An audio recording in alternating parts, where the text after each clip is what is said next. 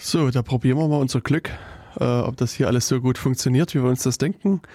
Herzlich willkommen bei Radio äh, Datenkanal.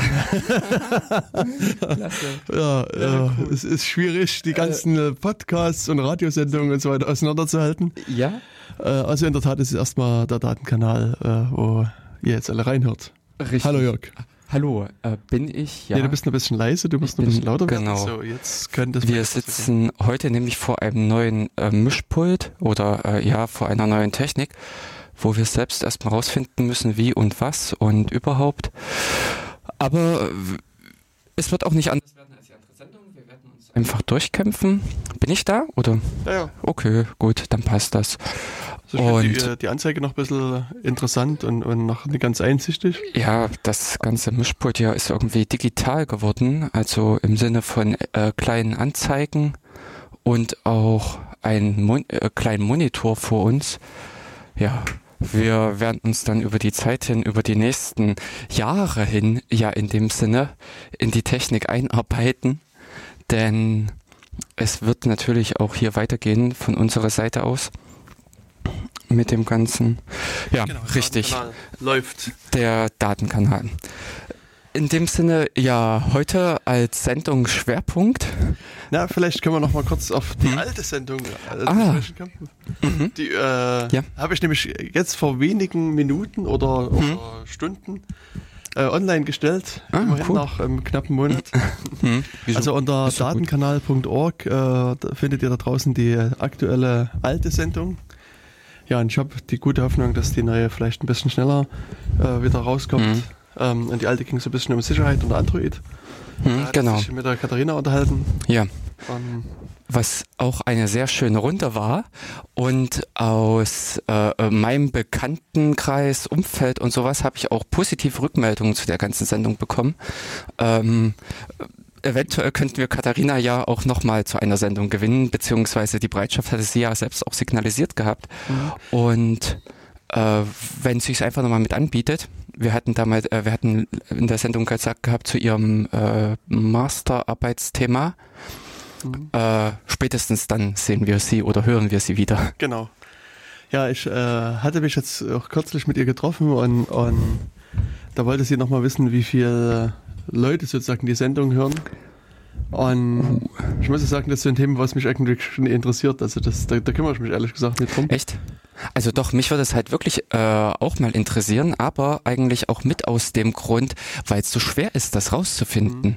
Das ist so im Sinne der äh, Nutzerzählung hat, wir hatten hier auch schon die Gespräche im OKJ mit den äh, Leuten, mit den Verantwortlichen hier, die ja uns gesagt hatten, dass es für die, die, für die klassischen Medien, also das normale Radio, äh, gibt es entsprechende Zählmöglichkeiten, Schätzungen, wie man das entsprechend hin und her rechnen kann nach einer Umfrage, was aber einfach nicht auf diese ganzen freien Radios greift. Also was diese Lokalradios sind, wie hier in Jena, eben der OKJ, da greifen diese Methodiken nicht. Aber äh, wir haben ja hier in dem Sinne auch vor allen Dingen eine Mischung. Wir haben ja bei uns die Schwierigkeit, dass wir auch danach noch die Sendung bereitstellen im Netz. Es gibt den Stream und es gibt in dem Sinne die Hörer am klassischen Gerät. Hm. Aber was würdest du denn schätzen, wie viel, also sagen wir so, was ich, also wie hm. gesagt, Katharina hatte mich gefragt und, und dann habe ich mal die alten Logfiles mir hergenommen hm. und, äh, und die Downloads. sozusagen, was? Die Downloads äh, für dich. Genau, ich habe mhm. einfach sozusagen so mit Seed AWK, grep mhm. und so weiter. Ach doch, mit dem mit einer, einem Java-Programm, wo ich dann noch eine, eine Maven-Datei dazu geschrieben habe. Ah, ah, ah klasse. nee, nee, nee. Also ich habe einfach so eine so eine äh, SED und AWK-Zeile halt mir zurecht gebastelt und habe mhm. quasi einfach sozusagen geguckt nach Get-Requests, mhm. die auf äh, äh, Uploads, Podcast und dann MP3, Opus und OGG mhm. enden hm. und, und habe das halt gezählt. Und was würdest du schätzen, wie viel, wie hoch die Zahl da gewesen ist? Und ich habe versucht, so, so, ein paar offensichtliche Bots rauszuschmeißen, also so Googlebot und, und und so weiter. Also ich wusste jetzt nicht, ob die mhm. da das da zugreifen, aber ich habe sozusagen da, also falls da ein Bot käme, genau. damit rausgeschmissen. Hm. Gefiltert. Ich würde jetzt mal einfach so die Zahl 60 in den Raum werfen, in Summe. Über beide Formate. Pro, pro Monat? Ja, pro Monat, also mhm. pro, äh, pro Sendung. Also die Zahl stimmt insoweit, als dass ungefähr die ersten beiden äh, Zahlen stimmen. Es fehlen nur noch drei Nullen. Hä? Also ich habe jetzt sozusagen die Monate äh, November, Oktober, September Temper. und August, also, also ja. und das waren zwischen 40 und 60.000 also die, die, Zahl, die rauskam, war zwischen 40 und 60.000, was mich auch erstmal ein bisschen überrascht hat. Und, und also es gibt äh, unter anderem hm. Leute, die, die sozusagen das per BitTorrent runterladen, hm. wo sozusagen das genau. ja so in 1 genau. Megabyte Chunks runtergeladen hm. wird, was wo natürlich dann äh, also so ungefähr 80 bis 100 es Aufrufe letztlich gibt. Hm. Ich also überleg, wenn man sozusagen standardmäßig das Ganze macht. Ich, äh, es läuft doch in Apache, oder? Es ja. Ist ein, äh, ja, es ist so eine Kombination aus Nginx und Apache. Äh, ich habe nämlich gerade überlegt, ob du es im Logfile rausbekommst, äh, aufgrund der Downloadgröße. Ja, das will ich jetzt auch nochmal machen, dass, dass, dass ich jetzt sozusagen einfach die, die Dateigrößen hm. addiere und das einfach durch die Dateigröße der MP3, Opus und Octdatei dividiere. Ach so, äh, dass du in dem Sinne das Download-Volumen. Weil jetzt sozusagen, wenn jetzt, äh, wenn, wenn einer mhm. einen BitTorrent-Client startet und das runterlädt, die Datei, ja. ähm, dann habe ich vielleicht 100 Aufrufe, also ich zähle das dann als 100 Aufrufe und das ist halt. Mhm. Ja, das ist klar, das ist verkehrt. Mhm. Ähm, äh, das, also finde ich erstmal einen guten Ansatz, äh, einfach das Datenvolumen und dann durch die äh, Größe der Datei. Ähm, ich hätte jetzt gesagt, ob's, äh, aber da bin ich mir nicht ganz sicher, ob du diesen Datenbereich äh, rauskriegst, was geladen wurde. Sprich, du zählst einfach alle die, die das erste MB laden. Das kann ich auch machen. Hm. Ich meine, da müsste ich einfach nur nach der Zeit halt einfach gucken. Ja, genau, sowas. Ja, mhm. aber grundlegend, also ich kenne es auch von anderen Webseiten her, äh, also konkret hatten wir ja damals diese Uniskripte, mhm. wo ich auch versucht habe, die Logs auszuwerten äh, und die Besucher zu analysieren, was sie aufrufen, wie sie im Prinzip über die Seiten gehen mhm. und das ist schon schwierig. Mhm. Also das ist das, äh, ich habe damals auch Benutzer identifiziert oder identifizieren können, die die äh, Unterbrechung drin hatten, die im Prinzip früh äh, die Seite aufgerufen haben und Nachmittag erst die PDF-Datei gezogen haben und so weiter. Also war für mich das äh, Erschreckende, mhm. also naja, mhm. äh, ist jetzt nicht so abwegig, aber man, dass man Benutzer über unterschiedliche IP-Adressen hinweg und äh, auch ähm, also Browser hinweg war es, glaube ich, da nicht, aber äh, dass man sie wiederfindet. Hm. Also auch schon mit relativ einfachen Mitteln, ja. ohne dass man auf solche Mittel zurückgreift wie Cookies oder äh, andere Tracking, also aktive hm. Tracking-Methoden. Wirklich hier nur das rein passive, äh, dass man äh, mitloggt das, was üblich ist, aus diversen anderen Gründen halt auch mit, die Zugriffe welcher naja, Browser, also User Agent in dem Falle dann immer, äh, hat über welche Adresse auf die Seite so und so zugegriffen. Hm. Hm. Aber wie hast du jetzt über verschiedene IP-Adressen das dann weiterverfolgen können? Äh, weil er dann wieder genau auf dieser Unterseite eingestiegen ist und vom Verhalten her habe ich die dann, also der User Agent ist schon ziemlich eindeutig, mhm. was halt immer klappt. Und wenn die Leute dann äh, eine ge gewisse Zeit danach wieder dort reinspringen, habe ich sie halt miteinander vermischt. Mhm, okay. Mhm. Also es ist so ein äh, in der breiten Masse, also wenn bei mehr Besuchern wäre es nicht gegangen, weil dann hättest du einfach zu viele Fe Falsch, mhm. äh, Fehlzuordnungen gehabt.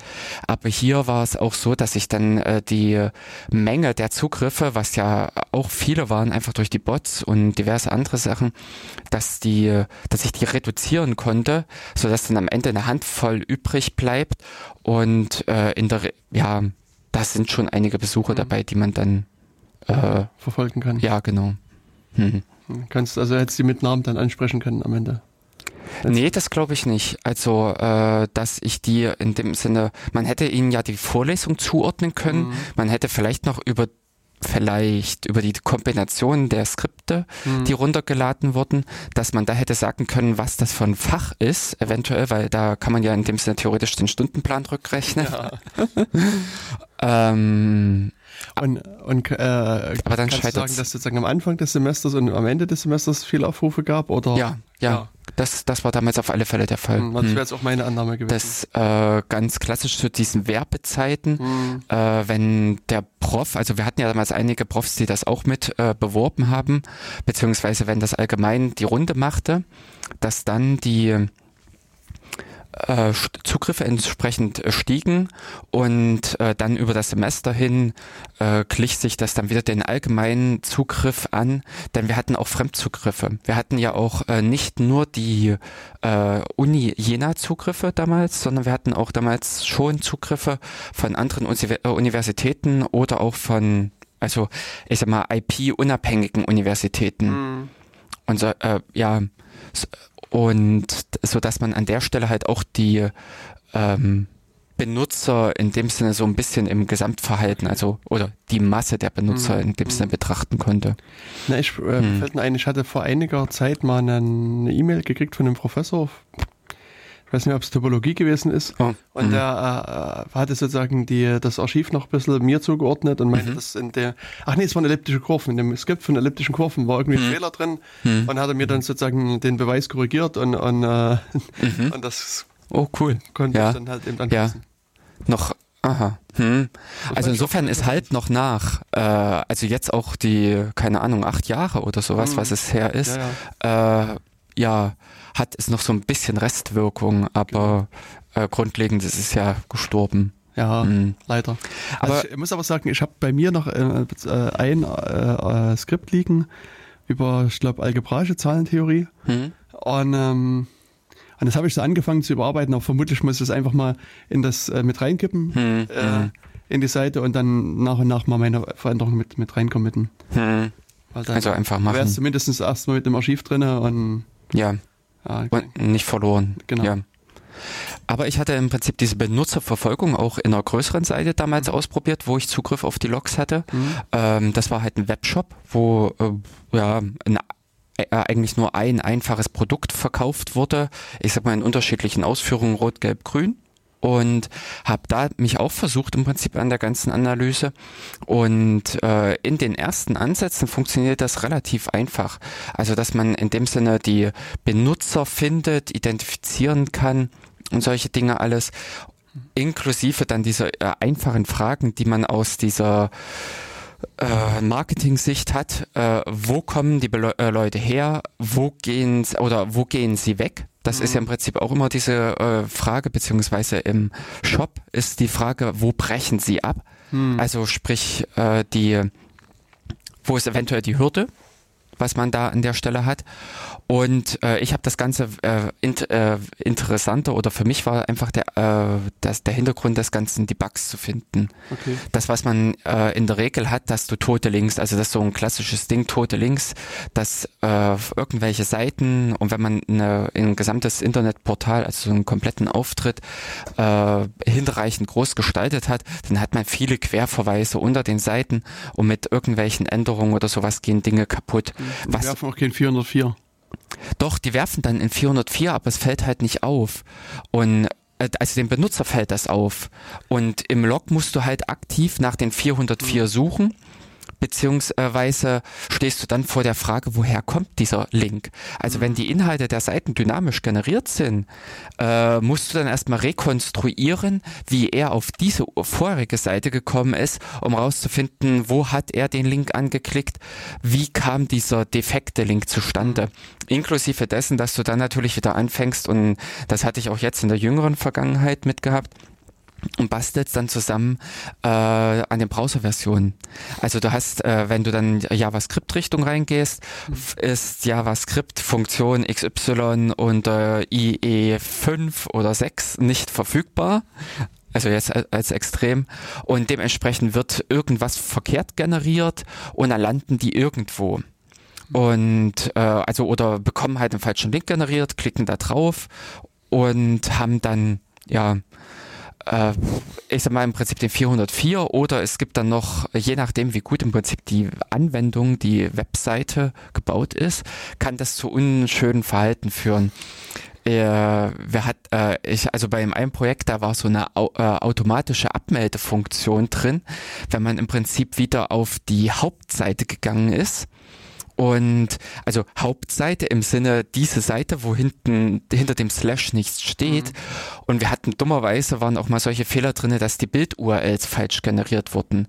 Also dass du, dass die Leute einfach auf die Seite gegangen sind, dort wurde ein Bild geladen mit einer falschen äh, falschen Verweis auf ein Unterverzeichnis. Der Browser hat im Prinzip auch das Unterverzeichnis sauber aufgelöst, hat den Zugriff versucht und buff, hat damit natürlich jedes Mal wieder den Client abgemeldet, was total lustigen und chaotischen Verhalten, mhm. also oder äh, schwer nachvollziehbaren Verhalten für den Benutzer geführt hat. Mhm. Aber interessanterweise fällt mir nur gerade ein, mhm. ich habe äh, jetzt in den letzten Tagen mit OTRS freiwillig, mhm. unfreiwilligerweise arbeiten müssen. Mhm. Und ähm, und da ist mir jetzt auch aufgefallen, dass mich das OTRS aus unklaren Gründen manchmal abgemeldet hat. Mhm. Also mitten in einer Aktion und dann war es wirklich so, dass ich manchmal zwei, drei Mal, mhm. also wirklich bei der nächsten und übernächsten Aktion wieder abgemeldet wurde und dann ging es wieder für eine halbe Stunde. Und dann, dann hm. wurde ich immer wieder abgemeldet und dann ging es mal wieder. Und, und, aber es, ich konnte jetzt erstmal kein Muster feststellen, warum ja. ich jetzt abgemeldet wurde oder nicht. Also es ist teilweise halt schwer nachvollziehbar, was da so die Anwendung, die Webseiten im Hintergrund mhm. treiben.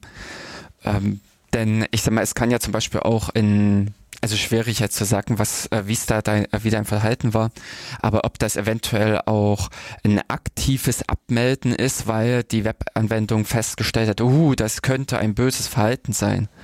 Denn kann sein. Ich meine, es kann auch sein, dass sozusagen der Administrator des OTRSs da auch irgendwas gemacht hat oder vielleicht einen Webserver neu gestartet. Ja, richtig, genau. Hm. Äh, das das kann ja in dem Sinne, wenn der Session-Speicher, die äh, Cookies mhm. nur im RAM liegen, das heißt in dem Sinne, der Prozess wird recycelt und äh, damit sind dann die Sessions verloren. Ja.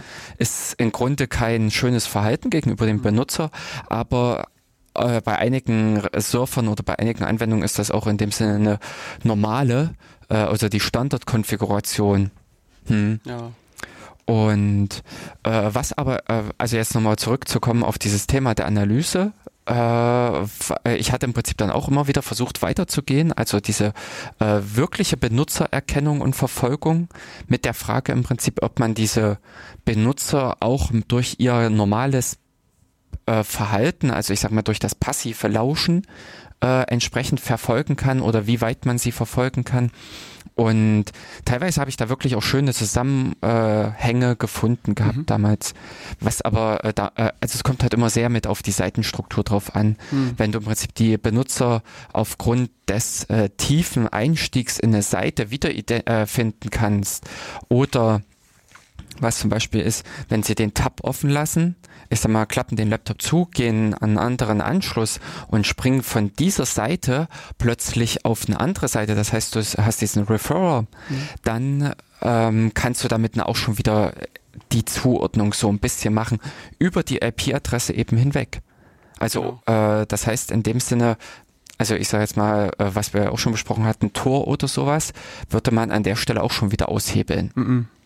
Weil? Weil Tor nicht referiert. Ach so, ja. Äh, also gut. und es ist auch so, dass ähm, also wenn du jetzt sozusagen Browser, also tab-übergreifend brauchst, also äh, es, die, die Cookies liegen in einzelnen Cookie-Containern. Mhm. Ah, und, das wusste ich. Also wenn ich mich zumindest richtig ja. erinnere, ist es halt so, dass, dass wenn du sozusagen zwei ja. Tabs offen hast, hast du sozusagen zwei Cookie-Container, hm. wo die drin gespeichert sind. Hm. Und, also, und da, da, also das soll eben auch diese Rückverfolgung erschweren. Ja. Und Referrer werden grundsätzlich, also ich weiß nicht mehr, ob sie nur die Hauptdomain mitsenden oder ob sie gar keine Domain mitsenden. Also du kannst auch im Firefox einstellen, dass er sozusagen als Referrer den richtigen Referrer mitsendet mhm. oder einfach immer nur den, den Domain die, wo genau. du gerade bist. Ja, genau. Oder gar nicht. Und, ja, genau, mhm. leer. Das war vom Opera her äh, auch früher jedenfalls die Standardeinstellung, dass die auch keinen genau. Referrer übertragen haben. Und äh, ansonsten, ja. Hm. Und also ich kann da nur äh, verweisen auf die, die Hackspace-Seiten. Es gibt ja im Hackspace immer eine Infosec-Runde. Mhm. Und mhm. da hatten wir mal so das Thema Referrer bisschen länglicher diskutiert. Mhm. Also was das ist und, und was man machen kann und so weiter und so fort. Ja. Und das, das fand ich auch damals recht interessant. Ja. Und ähm, ja, und da gab es aber dann die Diskussion, das gibt nämlich bei HTML5, genau, gibt es irgendwie so eine Art Ping-Attribut. Ja, das gibt es, genau. Genau, weil das, wenn du sozusagen auf einen Link klickst, wird irgendwas anderes, eine andere genau. Ressource angepingt. Mhm. Sodass du eigentlich messen kannst, dass jetzt der Link angeklickt da, worden ist. Genau, dass dieses Element betätigt wurde. Genau, ja. und das, da muss man dann auch wieder dran denken, das kannst du im, im Firefox wieder ausschalten, dieses Pinging. Mhm. Das, und ja. Genau. Aber ähm, schwierig im Prinzip, man hat ja äh, bei vielen Seiten den JavaScript-Zwang, weil die Dinger sonst überhaupt nicht funktionieren.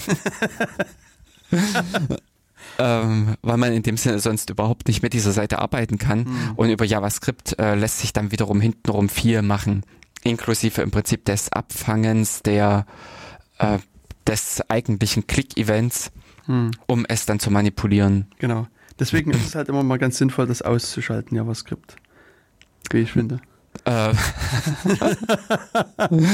ähm, da hatte ich nämlich auch äh, vor, lass es drei oder vier Wochen her sein, in einem anderen ähm, äh, in einer anderen Diskussion diese Dis äh, Sache im Prinzip mit diesem JavaScript, wo jemand einen Link gepostet hatte auf eine Seite, äh, auch mit, äh, wenn ihr da draufklickt, dann explodiert euer Browser.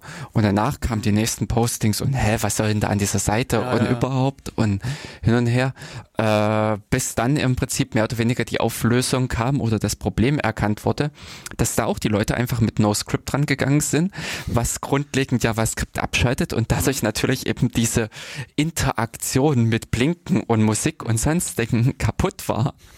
Sprich, die Seite war völlig normal benutzbar. Ich bin auch drauf gegangen, hat, bin an die Inhalte rangekommen und habe mich da auch erstmal äh, also gefragt, was soll denn so besonders oder schlimm dran mhm. sein? Ja, bei und mir ist es halt so, dass ich mache ja viel mit Tor, also mhm. Äh, den Tor-Browser. Mhm. Und, und manchmal öffnest du irgendeine Seite und die ist weiß. Ja. Und das, also das kann zwei Effekte haben. Mhm. Es kann zum einen sein, dass, ähm, dass, dass die wirklich eine JavaScript-Seite ist mhm.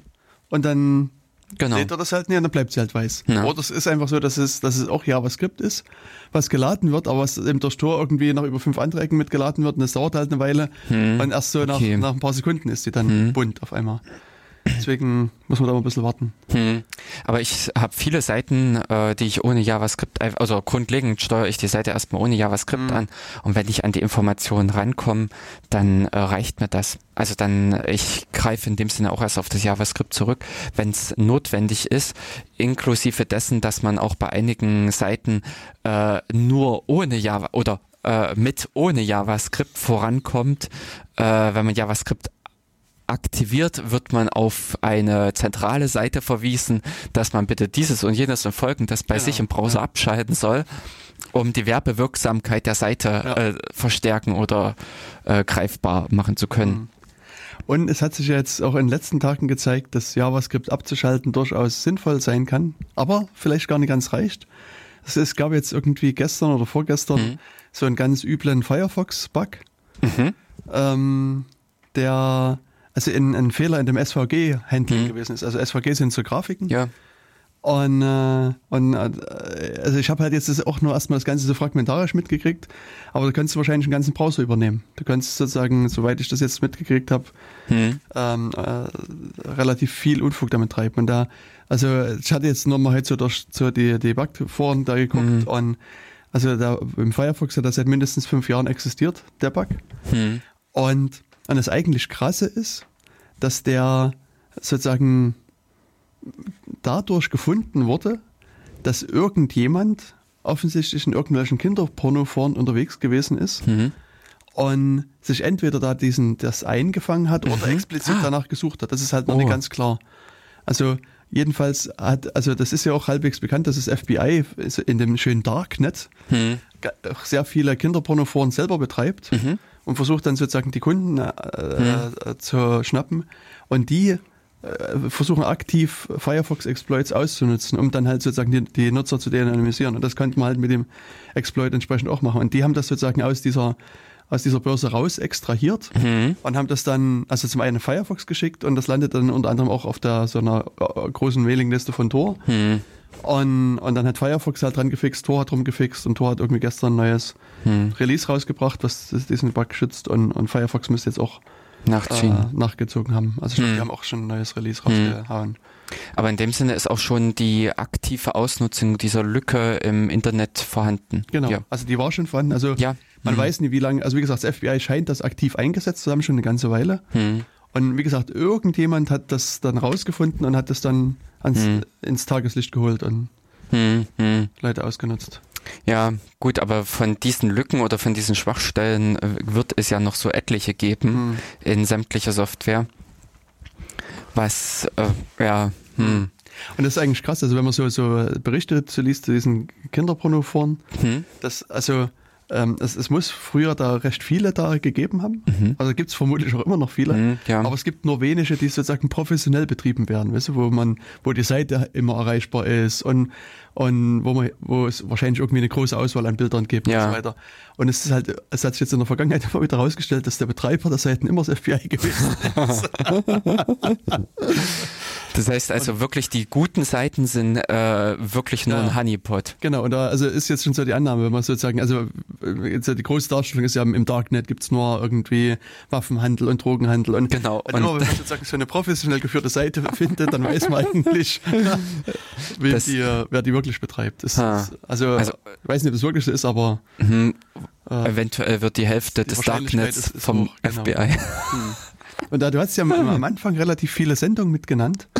Ähm, oder nicht Sendungen, aber so also so Veranstaltungen. Hm. Und mir fiel jetzt nur gerade ein, es gibt also morgen, am 1.12., Hm? kann man sich eine Sendung angucken auf dem SWR. Nee, heute. Ach so, stimmt, heute Wir ist sind heute 1.12.. Ja, richtig. Ja. Ich lebe noch im Gestern. Ah, Ähm, also heute, jetzt weiß ich die Uhrzeit nicht aus dem Kopf, aber ich glaube heute Abend irgendwie 22 Uhr im SWR hm. ähm, kommt eine Sendung, das ist Wissenschaftsmagazin Odysseus heißt das. Und die haben so eine große Sendung zum Thema Überwachung und Sicherheit im Internet und so weiter gemacht. Und da gibt's halt auch so einen kleinen Teil in der Sendung, der sich mit ähm, dem Darknet beschäftigt. Und ähm, ja, und da kann man also sozusagen auch ein bisschen was zum Darknet lernen, wobei eben das äh, die ähm, sich so ein bisschen darauf spezialisiert haben und gesagt haben, also Darknet, also dass es, dass es da Waffen- und Drogenhandel und so weiter gibt, das ist jetzt sozusagen allgemein bekannt. Aber was für einen anderen Zweck hat denn das Darknet noch? Das ist ja jetzt nie nur dafür geeignet. Und, und die haben halt sozusagen dann ein paar Interviews geführt, unter anderem mit mir. Deswegen Ah. weiß ich davon. Oh, oh, oh. Und ich habe dann halt versucht, so, einen, ähm, so ein paar andere Zwecke damit aufzuzeigen. Und auch mit einem russischen Menschenrechtler, ähm, äh, Menschenrechtsaktivisten, ist glaube ich der richtige äh, Ausdruck, Andrei Soldatov heißt der, äh, haben also Leute da interviewt und, und geguckt, hat denn das, das Darknet auch sozusagen einen Nutzen? Ja, genau. Na, Und ja, und die Sendung wird eben heute Abend ausgestrahlt, in der Tat 22 Uhr auf dem SWR. Kann man sich jetzt schon im Internet angucken. hm. Und es wird dann auch, also der, der Redakteur meinte, dass, dass daraus auch noch für Dreisat Nano eine Sendung entstehen wird und, und auch für den SWR macht, macht er doch noch mehrere Sendungen. Also das, also das war eine Aufzeichnung, also wir haben irgendwie, ich weiß nicht, vier oder fünf Stunden hier in Jena aufgezeichnet und da kommen dann so verschiedene andere Ze- Sendungen noch dabei raus. Mhm. Na, das ist ja sehr Und, schön. Also ich hatte einen guten Eindruck, es war jetzt nie, also nicht so eine, also ich hatte schon RTL-Aufzeichnung, wo irgendwie Kamera aufgebaut, drei Sätze sagen und wieder abgebaut und dann weiß man, was dabei rauskommt. Ja. Und, und hier, das war halt also schon fundiert und er hatte sich auch belesen und wusste da ein bisschen Hm, zu dem Thema und wusste auch sozusagen ein paar Fragen zu stellen. Das ist, ist also da merkt man, dass, dass die Leute sich auch mit dem Thema beschäftigt haben und, und dass vielleicht am Ende auch eine schöne Sendung rauskommt. Genau, dass dann insgesamt das gesamte äh, Programm über die gesamte Zeit hin mit einem entsprechenden äh, Basis oder Inhalt gegeben ist. Hm. Genau. Also, wie gesagt, Empfehlung, erste Empfehlung der heutigen Sendung. Richtig. SWR Odysseus 22 Uhr, 1.12. Oder Internet. Oder Internet, genau. Wollen Genau. wir gleich Jörg, der hat aber hier noch ganz viele mehr Unterlagen und Materialien gesammelt. Mal gucken, bin gespannt, was er aus seiner äh, schönen Kiste hier rauszieht. Nee, äh, wir können ja gleich mit der nächsten Ankündigung, äh, die ja auch wieder mehr oder weniger von dir mit ist, vom 12.12. oder den 12.12. Äh, da wirst du jetzt mehr dazu sagen können, da du das ja auch, also ich habe jetzt nur eine E-Mail von dir gelesen, dass im Thüringer Landtag wird es eine Gesprächsrunde am 12.12. 12 Uhr 12. 12.12 Uhr. Nee, nee, Ne, das war ein Scherz.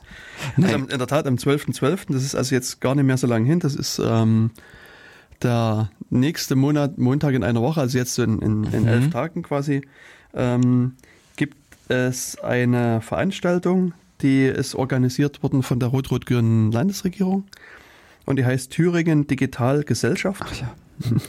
Also es ist ein interessanter Titel. Und, und die haben halt ähm, so eine Veranstaltung gemacht, die jetzt aus, sich aus, aus Vorträgen und Workshops zusammensetzt. Und da werden also ähm, verschiedene Leute einen, Work, einen, einen Vortrag halten. Also am Anfang ist erstmal der, der Wirtschaftsminister, glaube ich, der Tiefensee ist sozusagen der erste Redner in der Runde, der äh, was erzählt. Dann wird der Herr Dr. Hasse was erzählen, der Landesdatenschutzbeauftragte.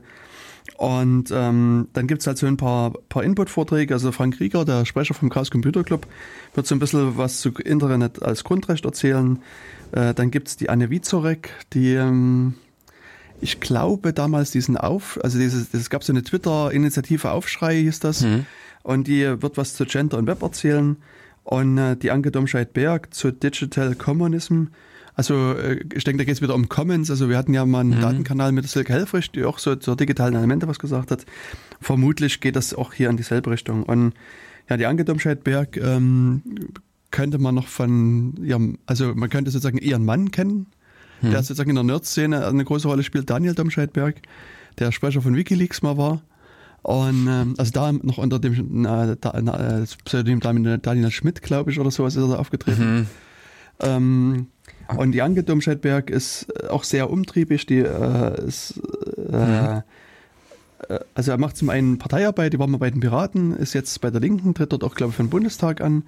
Ähm, ist halt so viel im, ich sag mal, dem feministischen Bereich unterwegs, Web, äh, also so Aktivismus im Netz, äh, macht so Flüchtlingsarbeit. Also ähm, hat das natürlich auch viele interessante Sachen zu sagen. Und sie, wie gesagt, wird was zu äh, Comments erzählen. Ja, und dann gibt's halt so ein paar Workshops. Ähm, da, der Kai Biermann äh, von Zeit Online ähm, hm wird so was, äh, so einen Workshop machen, der so in Richtung Datenschutz geht und da ähm, vielleicht auch zu was, was du noch erzählen oder schon erzählt hast mit dem, mit dem Auswertung von Logdateien und vielleicht auch, was man sonst so an Daten verliert. Das, äh, der Titel heißt, äh, viele Teile ergeben ein Ganzes, was der Datenschatten über uns verrät.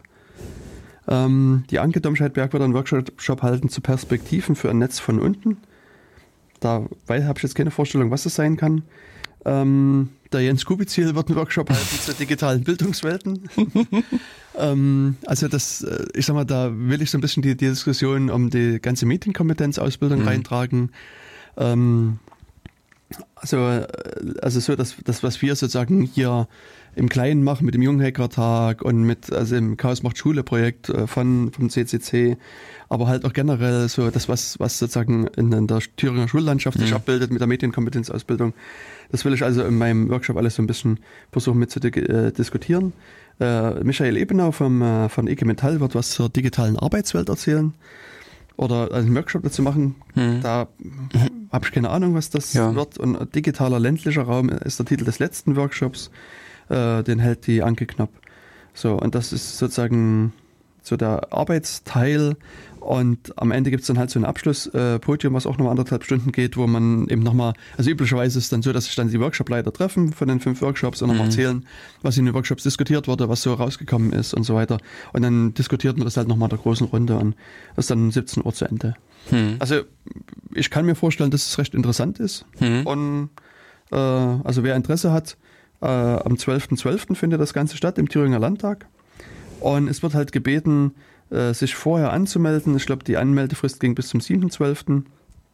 Ja, und also entweder er schreibt sozusagen mir eine Mail mhm. ähm, oder man kann sich eben auch an die Fraktion der Linken, Grünen und ähm, was ist noch? Linke, Grüne und SPD. Ja, Rot-Rot. Mhm. Äh, Rot-Rot-Grün, genau. Und, und darüber das Ganze vermutlich äh, auch abwickeln. Genau, Erfurt Landtag, Raum F125. Aha, super. Genau. Also das war sozusagen ein kurzer Hinweis zu der Veranstaltung. Hm. Lohnenswert. Ähm, hm. Wer im Prinzip die Möglichkeit hat, da hinzugehen, teilzunehmen. Genau. Ja. Und das Interessante für mich war wiederum, dass, dass ähm, ich äh, vor kurzem halt auch äh, noch so im Rahmen meiner Vorbereitung mit verschiedenen hm. äh, Pädagogen, Pädagoginnen gesprochen habe und, und stellte fest, dass es hier in Jena auch Vereine und, und, und Schulen gibt, die sich sozusagen gerade aktiv mit dem Thema auseinandersetzen, Echt? die sozusagen hm. das Schulkonzept sagen wir, anpassen wollen oder zumindest sich Gedanken machen wollen, wie so digitale Bildung in das Schulkonzept reinpasst. Und da werde ich jetzt auch ein paar Termine noch haben und mich dann sozusagen noch im Kleinen hier ein bisschen unterhalten und, und versuchen, meine Ideen dann vielleicht mit einzubringen. Also kannst du jetzt noch mehr dazu sagen? Es gibt da richtig den Verein oder die regelmäßigen Treffen dieser Gruppe? Ähm, oder? Also ich kann nur erstmal so viel erzählen, wie ich erzählt habe. Wie ah. gesagt, das, das ah. ist alles noch ein bisschen in der Planungsphase. Ja. Und äh, wie gesagt, wenn dann ein paar Treffen abgelaufen sind und ich vielleicht mehr weiß und auch mhm. weiß, was ich erzählen kann mhm, und wie genau. weit sozusagen die Planung gedient sind, mhm. kann ich vielleicht auch dann die Ansprechpartner mal mit hier holen, zum ja, Beispiel. Genau. Und dann könnte man das auch in der Sendung noch mal ein bisschen länger diskutieren. Hm, hm. Denn an sich, glaube ich, wird das auch ein sehr interessantes Thema, denn ja. äh, was ich auch schon jetzt von anderen Stellen mitbekommen habe oder aus, aus anderen äh, ja, Quellen, äh, dass es sehr schwierig ist, sehr kontrovers teilweise behandelt wird, mhm. Äh, weil es natürlich eine technische Herausforderung darstellt, die, die äh, Digitalisierung und äh, auch ein bisschen die Herausforderung an die Lehrenden. Genau. Ähm, ja. ja, ich denke, das ist, also, also in der Tat glaube ich, das ist so die größte Herausforderung an, an die Lehrerinnen und Lehrer oder Pädagoginnen und Pädagogen.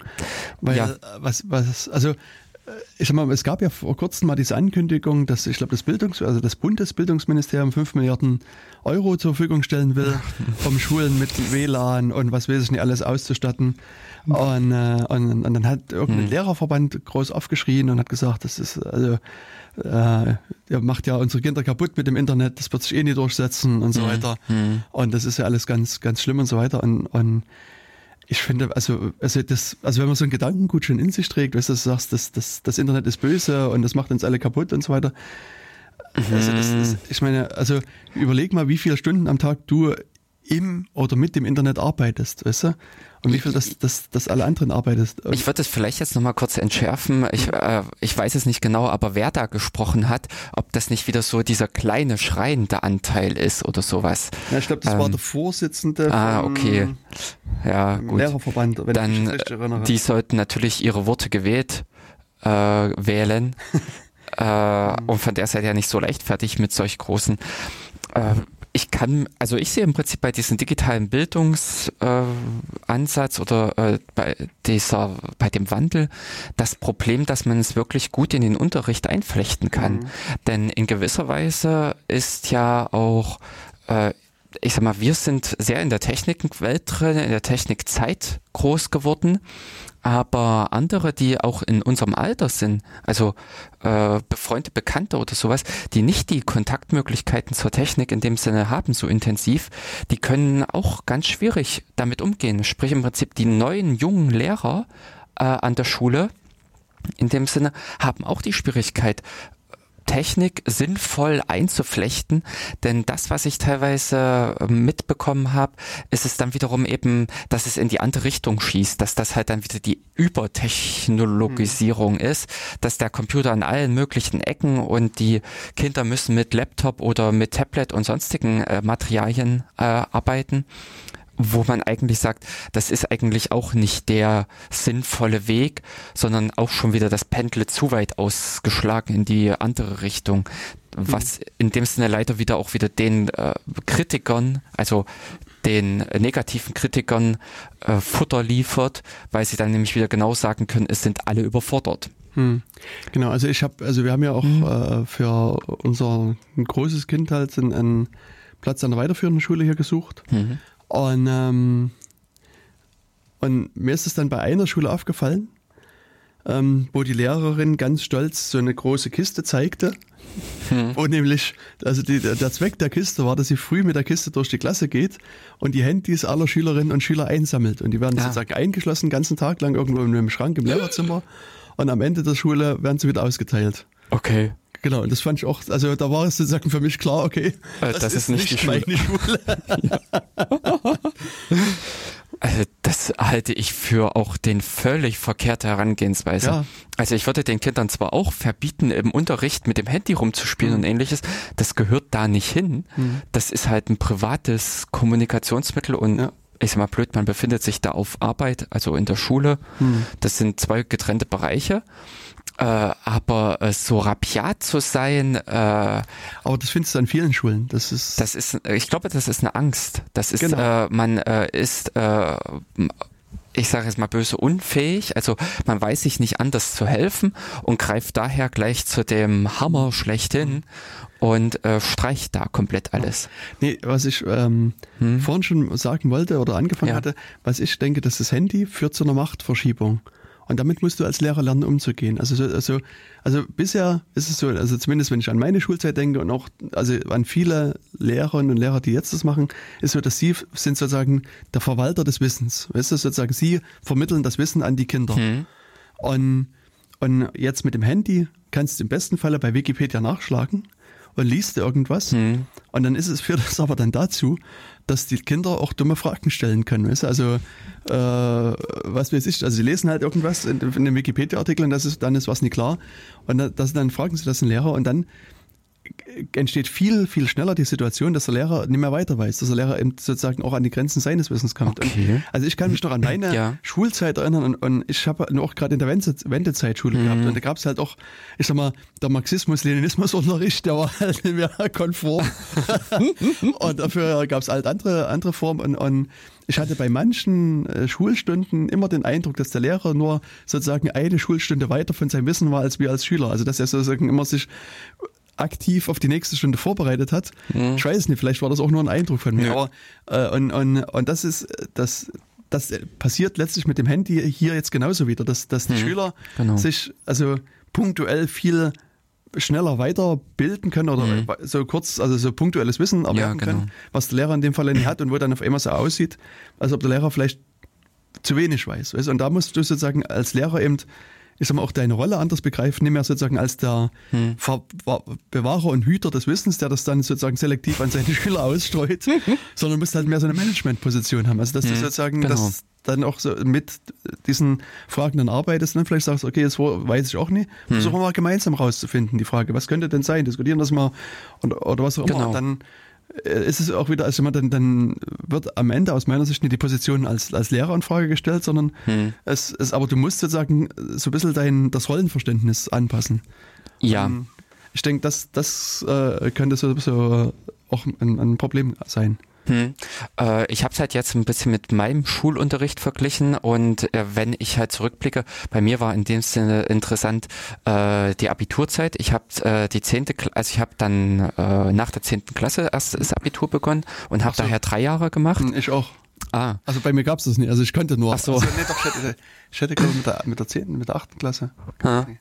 Keine Ahnung, weiß ähm, Auf alle Fälle würde ich sagen, waren damals die Lehrer bei uns schon sel so selbstbewusst und konnten auch mit äh, schwierigen, komplizierten Fragen in dem Sinne umgehen, denn wir hatten auch einige Experten. Also ich erinnere, erinnere mich zum Beispiel an den Geschichts ich sag mal Freak mhm. bei uns mit in der Klasse, äh, der auch wirklich super äh, mit diesen ganzen geschichtlichen Ereignissen, Zusammenhängen und sowas fit war und da ganz gut mit dem Lehrer ähm, auf einer Ebene stand. Mhm so dass der Lehrer da auch schon gefordert war, mhm. inklusive, dass ich damals zum Beispiel auch die äh, das Erlebnis gemacht habe, dass ich im Rahmen der ja, ähm, äh, ja äh, vorangegangen bin mhm. und äh, dementsprechend der Lehrer gefolgt ist. Genau. Ähm, also es gab damals auch noch andere, die aufgrund der äh, privaten Betätigung einfach wesentlich äh, mehr Erfahrung hatten, mhm. beziehungsweise auch durch das junge äh, auch schneller das Gefühl dafür hatten, besser einfach vorangekommen sind mhm. und dadurch teilweise einfach auch die Aufgaben des Lehrers äh, ja torpediert haben, äh, die er dann äh, gestellt hat und das hat aber eben damals zur Verwerfung geführt. Also da waren halt auch Lehrer dabei äh, in einigen Jahren, die damit nicht umgehen konnten. Genau. genau. Und äh, wo ich aber in Summe über andere Fächer hinweg auch sagen muss, dass äh, die Lehrer doch da in Summe selbstbewusst waren und es in dem Sinne geschafft haben, derartige höhere Anforderungen oder sowas sinnvoll einzubinden. Hm. Mhm. Aber ähm, ja, also äh, die, äh, meine Sorge in dem Sinne, was, wie du es angesprochen hattet, hattest, dass die Kinder das Handy im Unterricht benutzen, um, ich sag mal, positiv sich weiteres Wissen zu verschaffen, finde ich eigentlich nicht ganz so günstig im Sinne eines äh, Plans, weil es wahnsinnig das Ganze zerklüftet. Hm. Das ist. Ja, das ist aber auch so eine Herausforderung. Also, was ich glaube, nie erlauben helfen würde, hm. als Lehrer wie auch als Eltern, ist sozusagen die dauerhafte Benutzung des Handys. Also hm. sozusagen das Handy auf den Tisch zu legen und dann schreibt man sich Nachrichten oder ja. sowas, das ist halt, also das ist, ist ultra schädlich, glaube ich, weil du mhm. wirklich abgelenkt bist vom Unterricht. Also ja. was, was an, an, unserer jetzigen Schule halt gemacht wird, was auch so eine Regelung ist, die mit Eltern, Schülern und Lehrern ausgearbeitet wurde, ist, mhm. dass, dass die Handys zunächst erstmal am Ranzen verbleiben. Mhm. Also, genau. oder in der Tasche oder wo auch immer. Also sie sind erstmal im Unterricht weg. Dann gibt es mhm. sozusagen in den Pausen sozusagen Handy Zonen mhm. oder Handy äh, oder Handypausen oder irgend sowas, wo die halt mit ihren Handys ähm, was machen Also können? die regulären Unterrichtspausen, die ja, zwischen ja. einer und der anderen die, genau. folgenden Stunde, ja. Also es geht darum, dass sie sozusagen, also es in einigen Pausen nie erlauben, weil sie sagen, sie wollen auch sozusagen die, die äh, Kommunikation untereinander haben und nicht nur, dass jeder, also sonst steht halt wirklich die meisten Kinder mit ihrem Handy entweder als Traube in der Ecke und die gucken irgendwie das neueste Video oder das neueste Spiel an mhm. oder sie, sie chatten halt, sondern mhm. sie wollen halt auch sozusagen, dass, dass, dass man ohne Handy mal kommuniziert. Also, mhm. also deswegen gibt es sozusagen so, also zu gleichen Anteilen würde ich sagen, ja. handyfreie Pausen und Handypausen. Mhm. Und sozusagen im Unterricht ist es dann eben so, dass ähm, es dann eben äh, so Bereiche gibt, wo es eben mal was recherchiert werden soll, wo die Kinder was nachgucken sollen und da können sie halt ihr Handy rausnehmen und dann wird eben eine Aufgabe gestellt, irgendwas zu machen und dann wird es halt gemacht und dann kommt es wieder weg. Und ansonsten ist dann halt so, wenn das Kind halt trotzdem das Handy rausholt während des Unterrichts und irgendwas macht, dann wird es halt dann eingezogen. Also dann ist es halt auch so, dass, hm. dass äh, da würde ich auch erst nochmal den Finger erheben ja, und ja, genau. aber, aber es ist, ist, dann halt so, dass es also da wie, also ich meine, es ist letztlich so, wenn ich früher irgendwie mir heimlich eine Zeitung gekauft habe und die unter der Bank angeguckt habe, da kam halt der Lehrer auch und hat es mitgenommen. Also es ist jetzt so ja. vergleichbares äh, genau. Verhalten, was ich auch nachvollziehen kann, weil du Find willst ja, dass die Kinder erstmal am Unterricht äh, teilhaben. Richtig. Ja. Insofern finde ich die Regelung erstmal nachvollziehbar. Hm.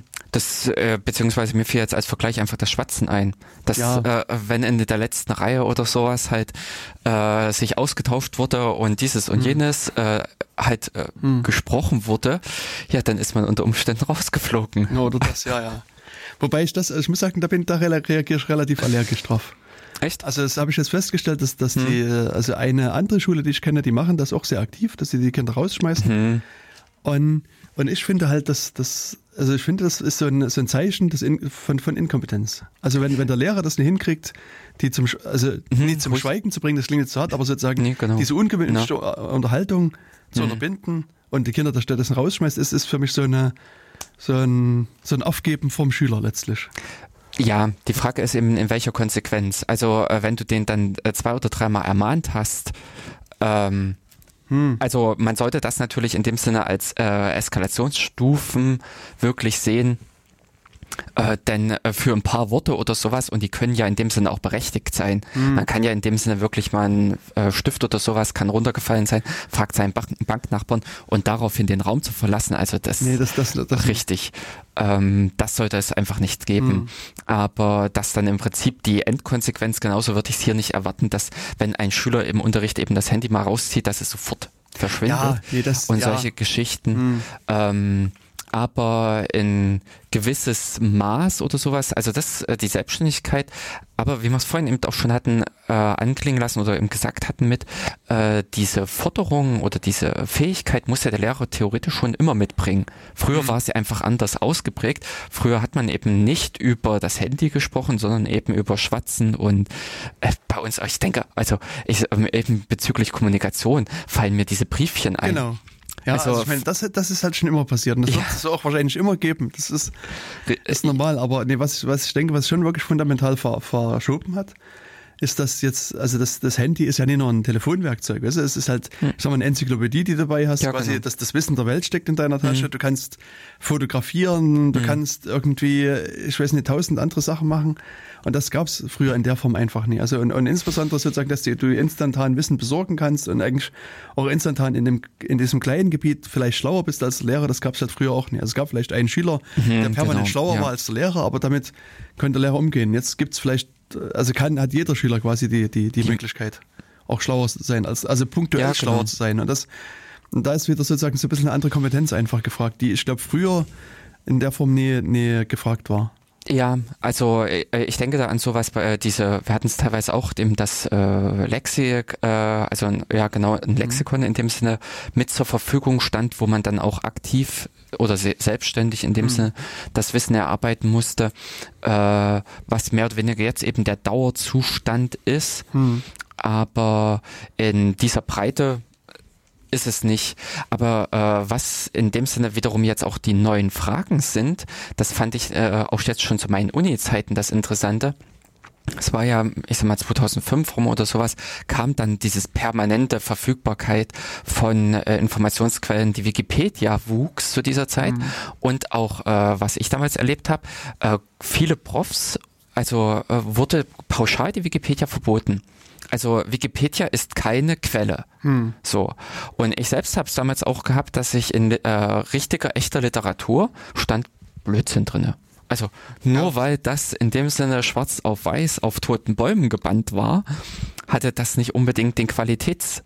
Äh, Hingegen, wo du sagen musst, wie die Wikipedia, hat sich für meine Begriffe sehr zeitig auch schon eben als ein qualitativ gutes Werk gezeigt so dass man an dieser Stelle äh, besser daran getan hätte, wenn man die Leute auch von Anfang an darauf gedrungen hätte, ähm, sel selbstbewusst oder kritisch mit Quellen umzugehen. Hm, genau.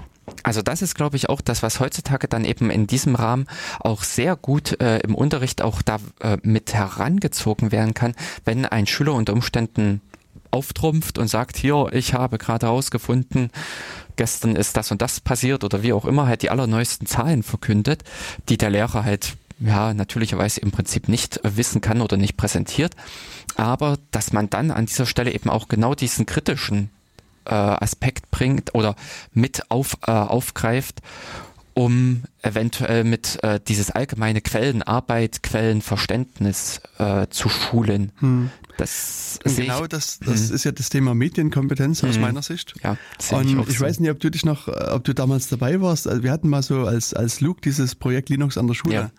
Und wir waren da im, im Der Katz heißt unten. Nee, wir waren im, äh, also in der äh, Staatskanzlei, also im Bildungsministerium, glaube ich, in Erfurt. Okay, ich überlege. Ich also überlege, da war also ein, Staats, ein Staatssekretär für, für, für vom Bildungsministerium okay. damals, glaube ich, mit dabei. Mhm. Und also es ist schon, schon wirklich ewig lange. Ja, ja, da, äh, ja. 2005 würde ich das auch so in etwa verorten. Das könnte sein. Oder sogar noch eher. Hm. Ich weiß es nicht mehr. Und jedenfalls, also ich meine, sozusagen unser Anliegen war natürlich Linux an der Schule, also eher sozusagen ein bisschen so Linux äh, voranzutreiben. Ähm, aber sozusagen im, im Verlauf des Gesprächs ging es halt auch um Medienkompetenz. Hm. Und da war die Äußerung dieses, dieser Person, dass er gesagt hat, ähm, Medienkompetenz heißt für ihn, dass die Schüler, wenn sie aus der Schule kommen, äh, ordentlich mit Word, Excel und PowerPoint umgehen können. Wenn sie das können, ist sozusagen das, das Ziel des Faches Medienkompetenz erreicht. Mhm. Wo ich jetzt ganz unabhängig, ich meine sozusagen als Linux-Enthusiast muss sagen, finde ich die Aussage grundsätzlich schockierend erstmal, weil das, ist, keine freie Software ist, aber sozusagen unter diesem Stichwort Medienkompetenz finde ich das noch viel, viel schockierender ja. eigentlich, hm. weil das einfach irgendwelche Werkzeuge sind und, und also das, das ist nicht das Ziel von Medienkompetenz, sondern Medienkompetenz würde ich vielleicht erwarten, dass man jetzt sagt, okay, ich zeige den Kindern, wie zum Beispiel ein Brief ordentlich geschrieben werden muss, weißt du, wie ja, genau. äh, Betreff und Absender und so weiter, wie muss ein Brief aufgebaut sein ja, oder ja. wie muss eine wissenschaftliche Arbeit geschrieben sein. Das, hm. Da könnte man sozusagen so langsam dahin kommen, aber äh, viel mehr noch wäre sozusagen der Umgang mit Quellen. Hm. Also dass ich jetzt genau. mir Gedanken mache, äh, ein Zeitungsartikel, genau. wie bewerte ich den auf ja. Richtigkeit oder Wahrheit oder Falschheit oder mhm. Wikipedia, stimmt das, was da drin ist, wie kann ich das genau. nachprüfen? Und das, also wenn ich sozusagen dann den Schülerinnen und Schülern sozusagen Mittel an die Hand gebe, wo sie dann auch das, das für sich später sozusagen überprüfen können, dann mhm. hätte ich wirklich das, das Medienkompetenz, genau. das, auf, das, das Ziel der Medienkompetenz aus meiner Sicht zumindest erfüllt. Ja, das sehe ich auch sinnvoller an, dass man den äh, grundlegende Medienstrukturen äh, an die Hand gibt. Sprich, äh, das, was es halt klassisch gibt, ich sag mal Literatur, äh, Zeitungen, eben jetzt elektronische äh, Quellen mhm. in dem Sinne, dass man überhaupt erstmal diese Vielfalt aufzeigt. Äh, denn äh, ja, also diese Vielfalt aufzeigt und äh, grundlegend dieses äh, kritische also dieses eben, wie ich es vorhin sagte, nur weil es da schwarz auf weiß steht, hat mhm. das noch lange nicht mehr äh, einen höheren Wahrheitsgehalt äh, als ein ja ein elektronischer äh, in, eine elektronische Information mhm. beziehungsweise ähm, in Bezug auf Nachrichten, auf Meldungen oder sowas sind dann zum Beispiel auch solche zeitnahen Dinge, eben äh, Meldungen in der Tageszeitung oder Meldungen im Prinzip die über Twitter und ähnliches, dass man da an dieser Stelle zum Beispiel auch dieses kritische Hinterfragen immer wieder, äh, jeder kann sich irren, es kann in dem Sinne auch ungewollt ein Fehler, ähm, ich sag mal, verbreitet werden, eine Fehlinformation. Und äh, dass man äh, sich damit ordentlich auseinandersetzen kann. Ähm, mhm. beziehungsweise was mir jetzt gerade im Rahmen der gedruckten Werke einfiel, mhm. äh, bei irgendwas, ach äh, genau, äh, im Rahmen von Geocaching, äh, weiß ich, war eine Aufgabe, äh, wo auch viele dran gescheitert sind, mhm. die Benutzung einer Bibliothek. das, was man im Prinzip, äh, also äh, als Student oder sowas, äh, wenn du die typischen Kürzel aus der Tulp hm. siehst, also die, die, die das, ja, ja. dieses Ding, da sagst du sofort auf einen Blick, okay, das ist äh, ein Kürzel aus dem Buch und mhm. dann brauchst du dir im Prinzip noch raussuchen, ja. äh, die entsprechenden Sektionen und äh, ja, letztendlich Regal und alles. Mhm. Aber äh, diese, äh, wie ordnet man etwas an? Also, dass mhm. Bücher äh, ich sag mal, thematisch geordnet sind, dann wiederum nach, äh, ich sag mal, alphabetisch, chronologisch dann und solche Sachen, äh, damit kommen Leute halt echt nicht klar. Hm, ich weiß. Und das sehe ich zum Beispiel auch so ein äh, Ding, was man vielleicht aus archäologisch-historischen Gründen auch den Schülern mitgeben sollte. Mhm. Äh, denn das ist auch so ein bisschen Basisgrundwissen. Gut, heutzutage braucht man es teilweise halt nicht, weil es letztendlich alles über eine Suchmaschine in irgendeiner Form verfügbar ist. Aber als Grundfertigkeit äh, sollte auch in dem Sinne eine Schule derart der alte Ver, ja, Kulturtechniken. Ja, Kulturtechniken mitgeben. Genau. Ja, ich musste jetzt nur gerade dran denken, es gibt ja äh, den Postillon, hm? äh, der ja so eine gute Quelle für Fake News ist, wie man mal neuerdings sagt. Also mhm. so satirische Nachrichten und, und das ist, führt aber immer wieder zu ellenlangen Diskussionen. Also ich kann mich noch erinnern, dass, also ja der Baumgartner hieß der, glaube ich, ähm, der ist da aus so einem äh, äh, Heißluftballon irgendwie aus dem Weltraum, also fast aus dem mhm. Weltraum mhm. mit Fallschirm auf die Erde gesprungen. Mhm. Und da siehst du so, ein, also aus, in dieser Fernsehübertragung gab es ein Bild, wo er sozusagen auf diese Plattform tritt und dann runterspringt. Und dann hat er sozusagen aber mit seinem Fuß leicht sozusagen über, also über die Plattform drüber getreten. Und dann hat es der Postillon genommen, das Bild, und, und meinte hier, äh, Plattform übertreten, Sprung ist ungültig. und er hat irgendwie einen Artikel dazu präsentiert, dass das halt zwar ein toller Sprung war, aber kann nicht gewertet werden, weil er eben übertreten hat. Ja. Und so weiter.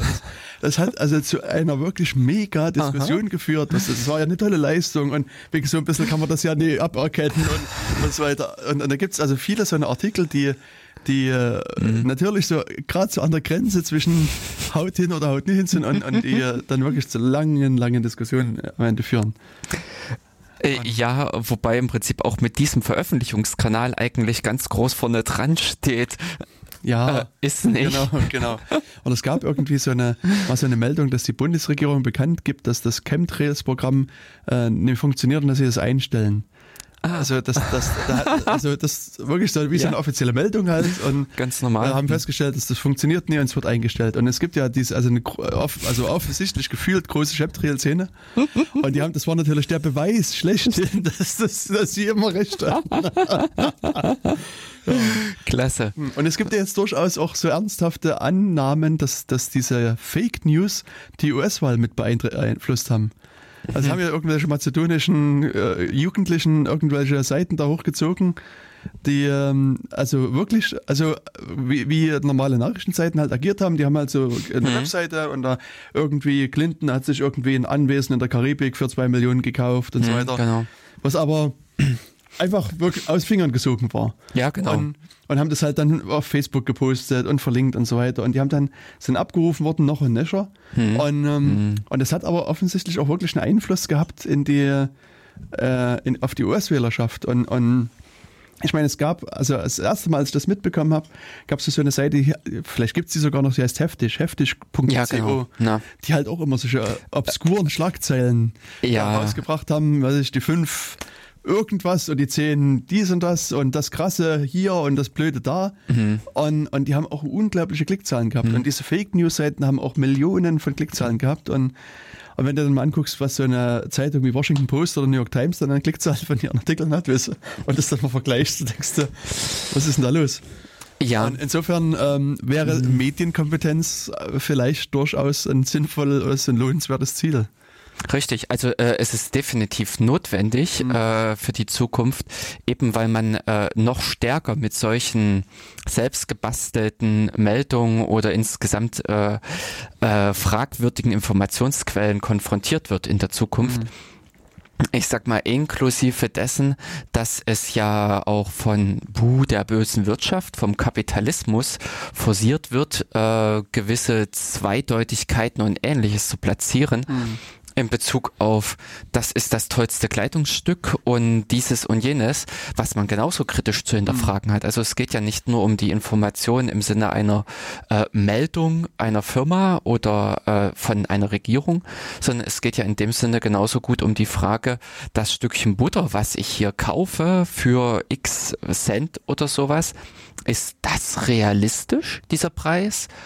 Und äh, genauso äh, sehe ich da nämlich auch die Herausforderung mit an die Leute oder an die Gesellschaft, dass sie sich mit solchen Dingen auch auseinandersetzen muss, um dann nicht, oh, uh, die Hälfte der Butter ist vom BASF oder solche Geschichten dann. Also dass in dem Sinne mehr Chemie als Natur letztendlich drinne steckt. Aber bist du nie 100% Chemie?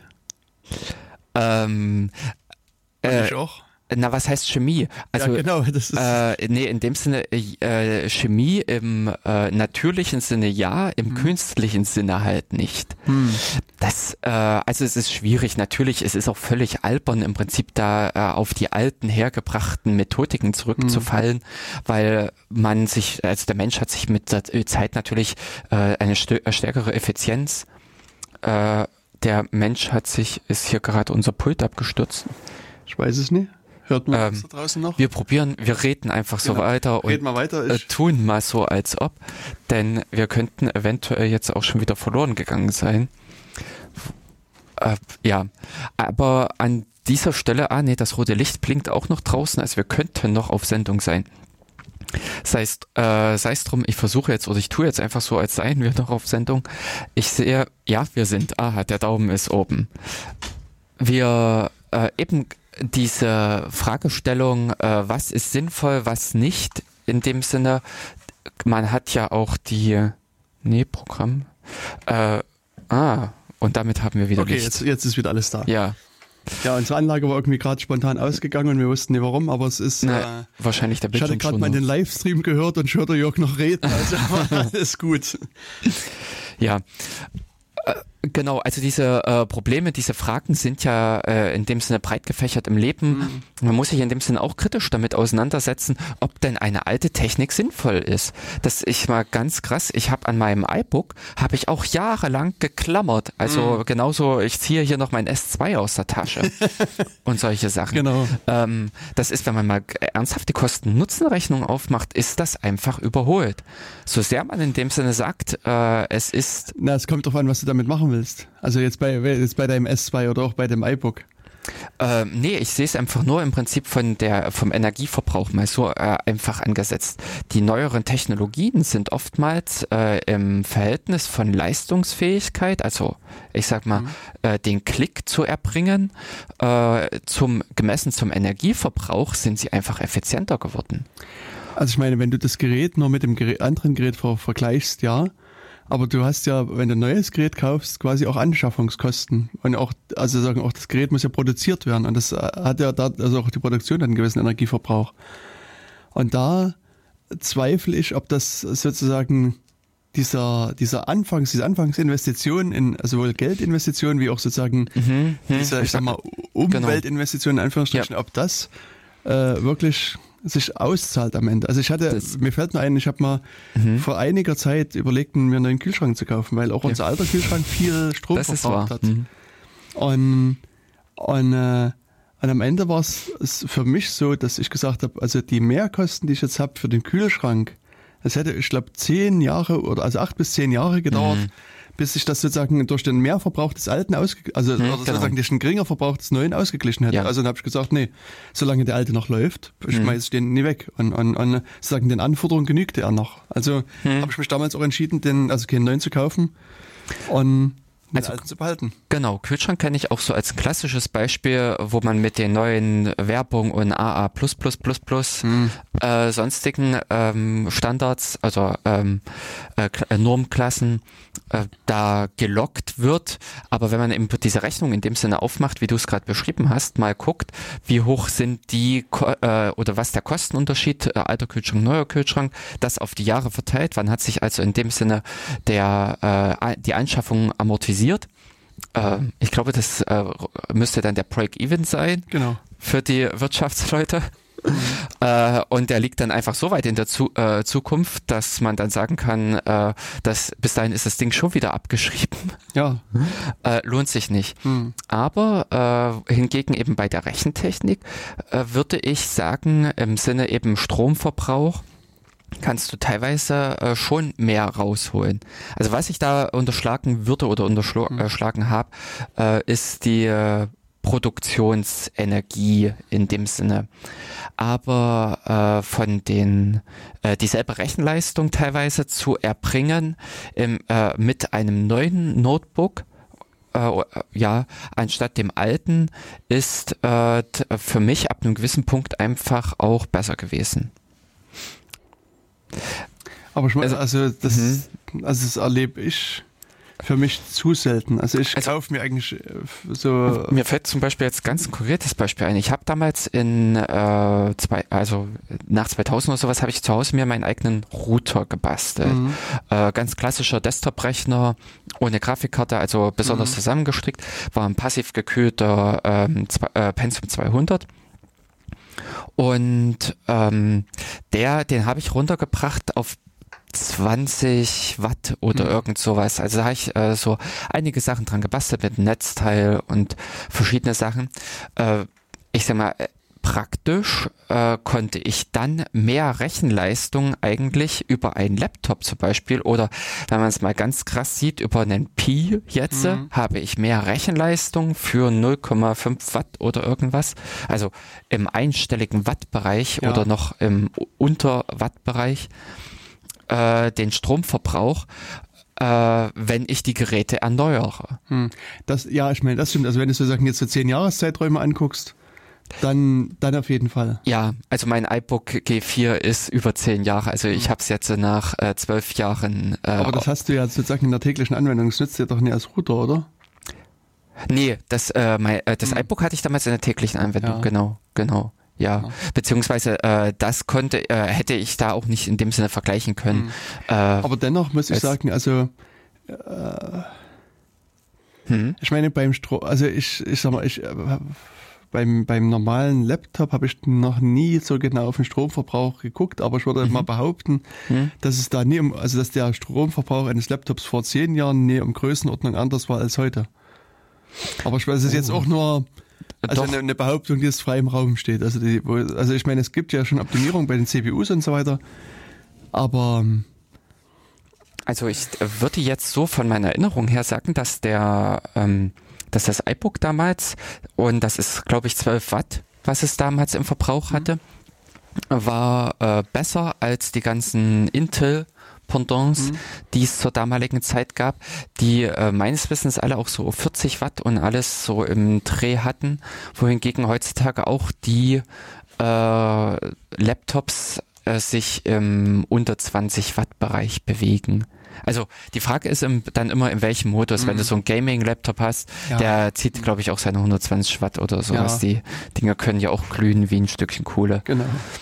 Aber die äh, ähm, ja, ich meine, ja. du bist jetzt nicht sozusagen von 20 Watt auf 2 Watt runtergekommen. Weißt du, das, das meine ich. Also sozusagen nee. von 20 auf 10. äh, das hätte man im Prinzip nur mit dem Technologiewandel hinbekommen mm, genau. können. Äh, die ARM, äh, die, was mal eine Zeit lang gab, die ähm, äh, Dingsbums, die Netbooks mhm. äh, mit einem ARM-Prozessor, die waren ja wirklich im einstelligen Wattbereich im Verbrauch. Ja. Äh, man ist natürlich dann wieder von ARM weggegangen, weil das Windows nicht unterstützt hat. und solche Geschichten, ähm, ja, wo leider äh, ARM verloren hatte, wieder in diesem Kampf. Aber das wäre wahrscheinlich mit dem Technologiewandel geglückt, hm. dass man so einen Sprung nochmal hinbekommen hätte. Ja. Ja. Genau, aber insofern äh, sehe ich dieses Fach Medienkompetenz als ein grundlegend wichtiges äh, Fach für dieses gesamte Lebensbildung, für das ges äh, komplette gesellschaftliche Leben dann in der Zukunft mhm. für die Schüler, für die heranwachsenden Generationen und auch äh, definitiv weit über Word und Excel äh, ja. hinaus äh, gehend, denn äh, ja, das Medienkompetenz wird man noch brauchen, wenn es Word und Excel längst nicht mehr gibt. Ja, Richtig.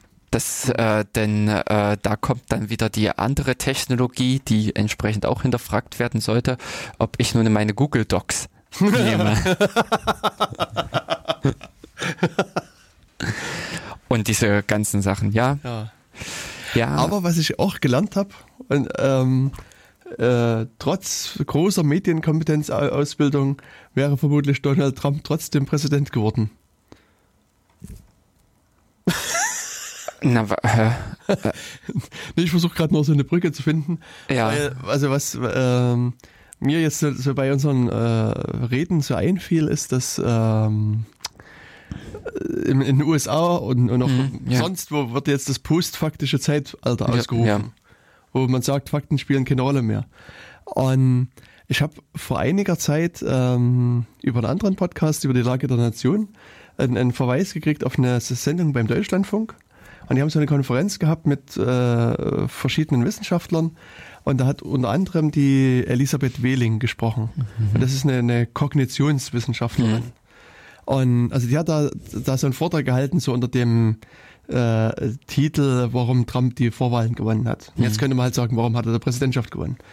Und, und, und die hat, das, hat halt ein Buch geschrieben und ich hatte mir das Buch gekauft und das auch mal gelesen. Das ist eigentlich hochinteressant, mhm. ähm, weil sie, die, sie halt so versucht haben, mal zu untersuchen, wie Menschen auf verschiedene äh, Worte reagieren.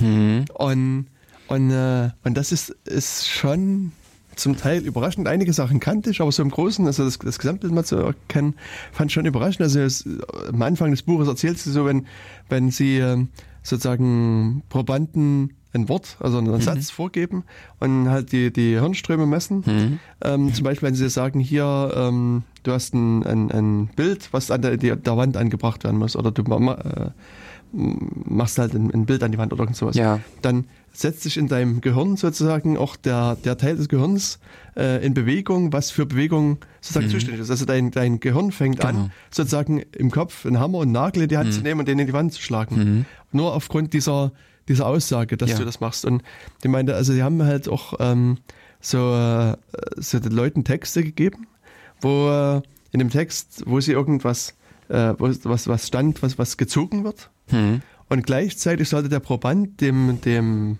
seinem Gegenüber meinetwegen irgendwas geben.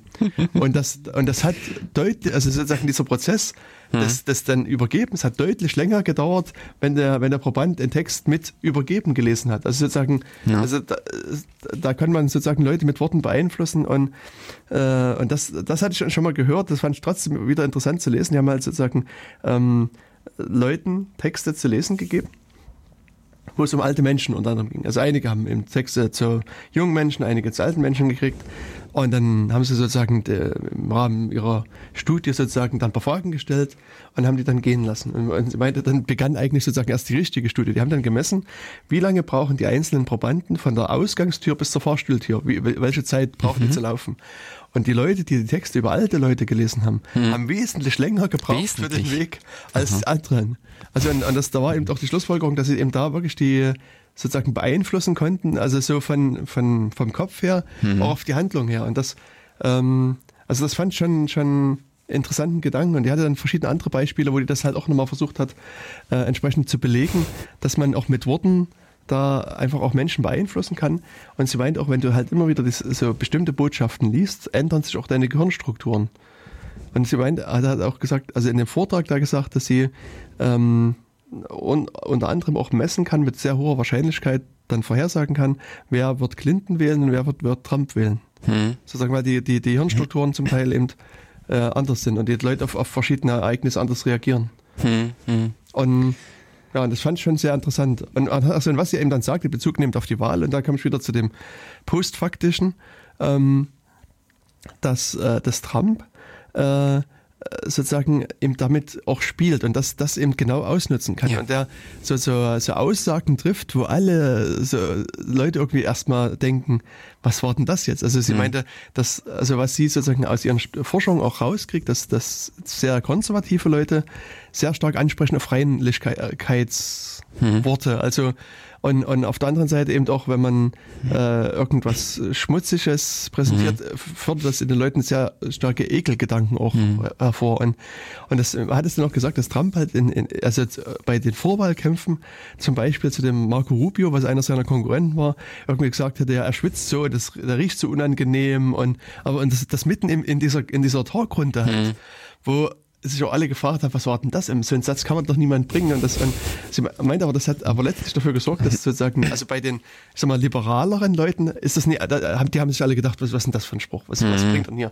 Und die eher konservativen Leute, die haben aber sozusagen wirklich diesen Ekel gespürt und haben sozusagen dann angefangen, diesen Rubio auch abzulehnen für sich und den nicht mehr zu akzeptieren als Präsidentschaftskandidaten. Und bei, bei, bei, in dem Präsidenten, Präsidentenkandidatenduell hat er bei Clinton halt auch irgendwie gesagt, dass, dass sie in der Pause auf Toilette war und sie, er findet das total eklig, dass sie auf die Toilette geht. Wo, und, und, und das war eben auch so ein ähnlicher Effekt. Und, und, und es meint eben doch, dass sie das natürlich auch auf die ganzen Ausländer damit angewendet hat, dass die eben Krankheiten hier reinschleppen und schmutzig sind und so weiter. Und da halt auch diesen Gedanken da so mit übertragen hat. Und das, ich meine, da, du brauchst ja keine Fakten mehr, sondern das, das erzeugt einfach bei den Leuten so starke Gefühle, dass das alleine schon verfängt. Ja. Und, und mit diesen Sachen hat er eben wirklich auch gespielt. Und er selber wiederum hat sich als der große rein, reine, also man, man Typ mit der weißen Weste halt präsentiert, der sich immer die Hände wäscht und Bakterien eklig findet und so weiter.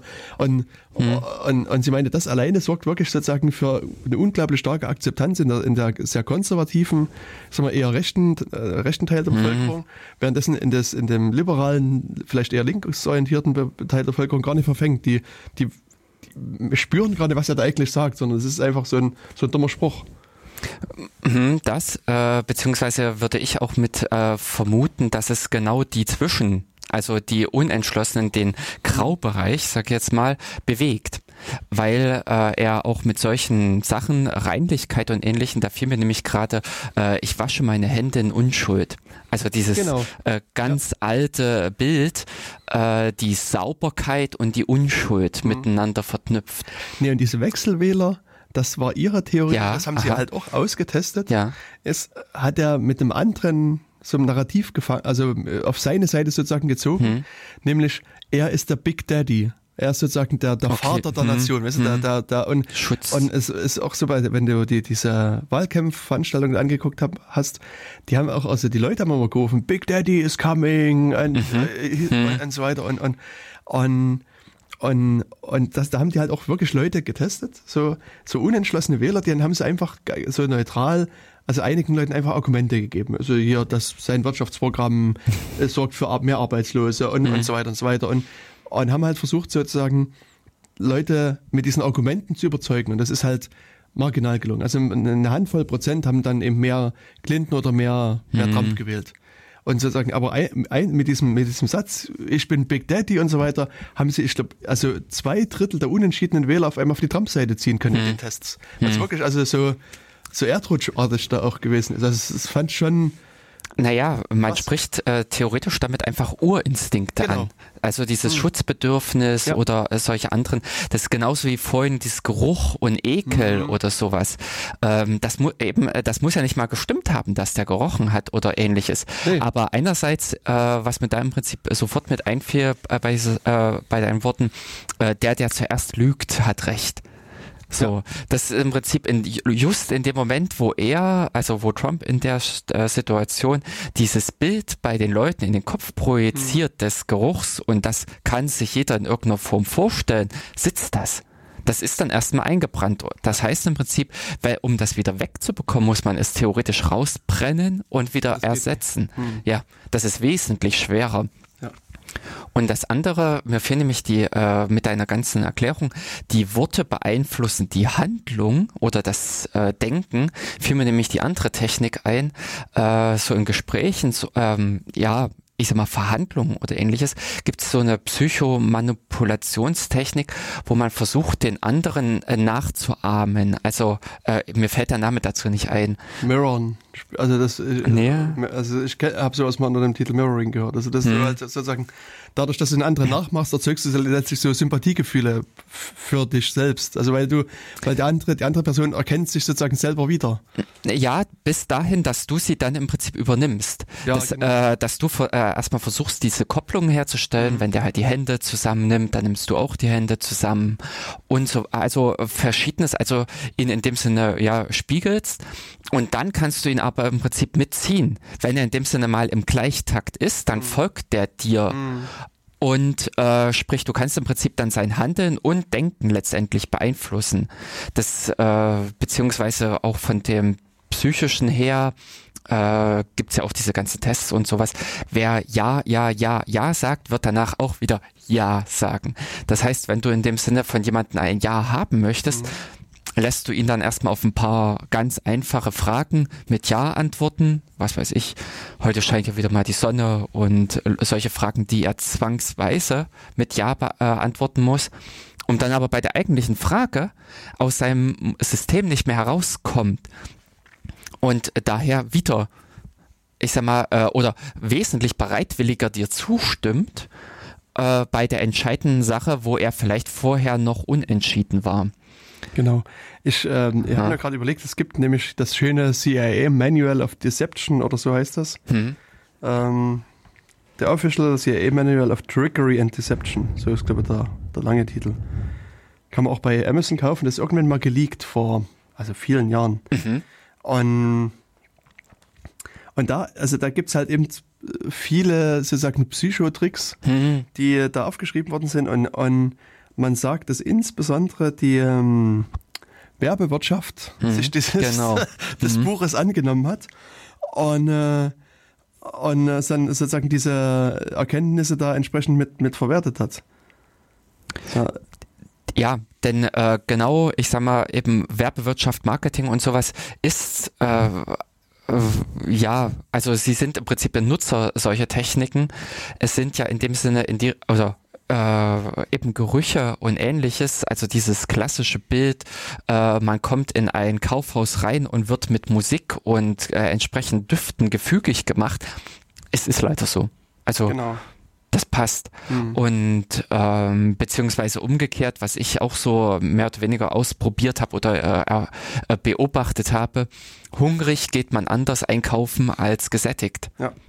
Genau. Und äh, das sind solche vier Sachen, äh, die ich auch dann mit am Ende unter Medienkompetenz einsortieren würde, dass man die Leute mal mit auf sowas mit äh, bewusst ja. äh, hinweist, dass man ihnen solche Sachen mit auch zeigt oder äh, sie erleben lässt, äh, um sie kritisch dann auch später einzustellen. Mhm. Dass eben äh, man eventuell in Verkaufsgesprächen auf solche Muster achtet, dass ja, ja, ja, ah, dann wird er als nächstes wahrscheinlich mhm. den Vertrag unterschreiben wollen und genau. ähnliches. Um genau an dieser Stelle vielleicht doch auch eingreifen zu können oder dann auch mehr in dem eigenen Sinne handeln zu können als im manipulierten Sinne. Genau. Und ähm, also da ich, ich habe sozusagen hm. in meinem Kopf entsteht so gerade wieder Material für die nächsten Sendung. Es gibt ja das, also äh, neben diesem ja. Manual of äh, Deception von der CIA gibt es ja dieses MK Ultra Programm, ähm, mhm. was auch so in den 50er Jahren da entstanden worden ist, wo sie auch irgendwie versucht haben, Leute zu zu beeinflussen, aber zum Teil mit absurdest, also zu, mit äh, Methoden, also mit Zauberern und, und aber halt auch, also bei dem LKH Ultra Programm, wenn ich mich richtig erinnere, auch wirklich mit, mit äh, psychischen Drogen, also erst mit, mhm. mit Drogen halt die Psyche ja, zu beeinflussen okay, und so weiter, also äh, Leute zu steuern und das ähm, ist halt, also da könnte man mal eine Sendung dazu machen, weil das, also mhm. da muss man auch irgendwie das länger ausrollen, da gibt es ja. viel, viel zu erzählen. Aber unterm Strich, äh, diese Chemtrails, ja.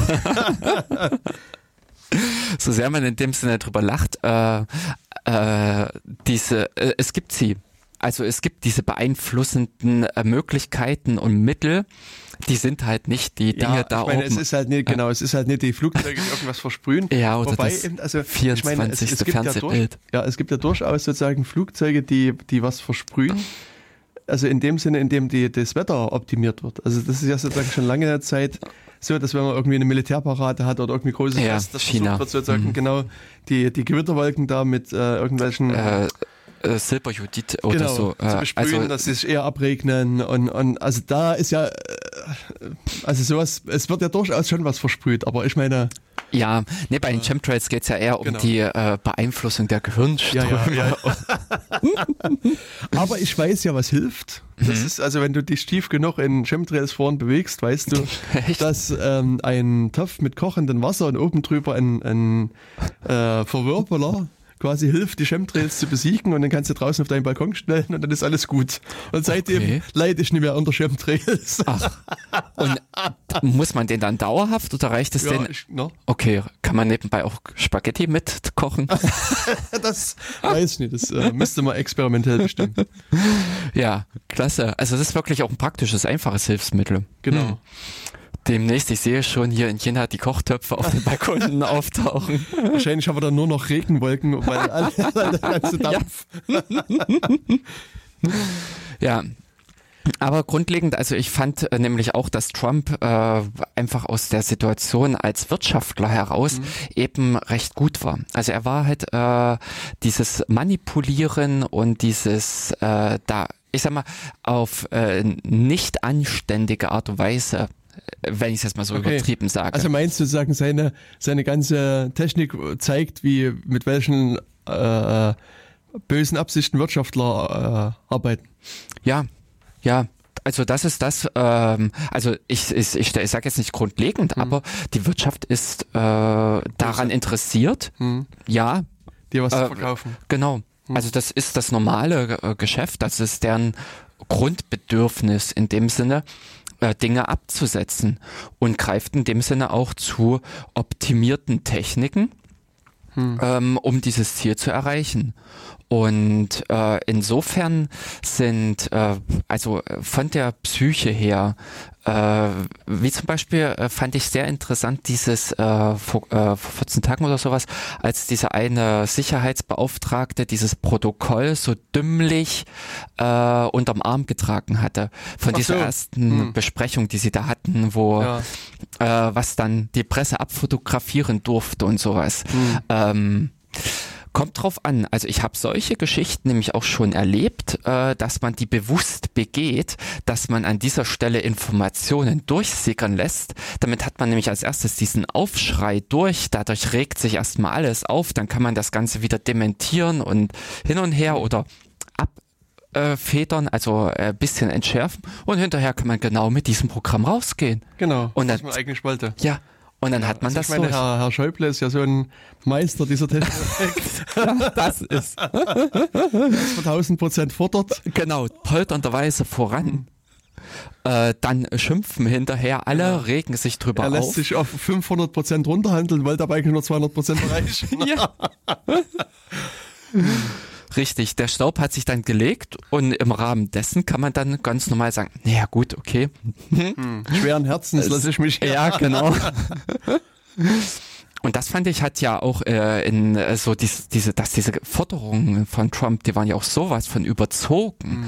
Ähm, also eben diese äh, mexikanische Mauer und alles, das ist äh, von den Dingen, so wie es da postuliert wurde, völlig unrealistisch. So. Aber äh, eben, wenn man dann eben sagt, äh, das sind eben 1000 Prozent gewesen und wir wollen eigentlich nur 200 oder nur 120 haben, na dann mit den Abstrichen und allem kriegt man dann das durch. Man zeigt sich dann wiederum gütig. Genau. Das Feilschen auf dem Bazar in dem Sinne. Aber ich, ähm, äh, weil, weil du das gerade ansprichst, Mhm. es gab oder es gibt noch auf NPR, also National Public Radio Mhm. in in den USA, eine Radiosendung, die heißt Planet Money. Hm. Und die machen halt eben auch so Wirtschaftssachen, äh, wie der Name schon vermuten lässt. Und die haben kurz nach der Wahl von Trump mal äh, sich diese Wahl äh, angeguckt und haben gesagt, was kann er denn davon umsetzen? Mhm.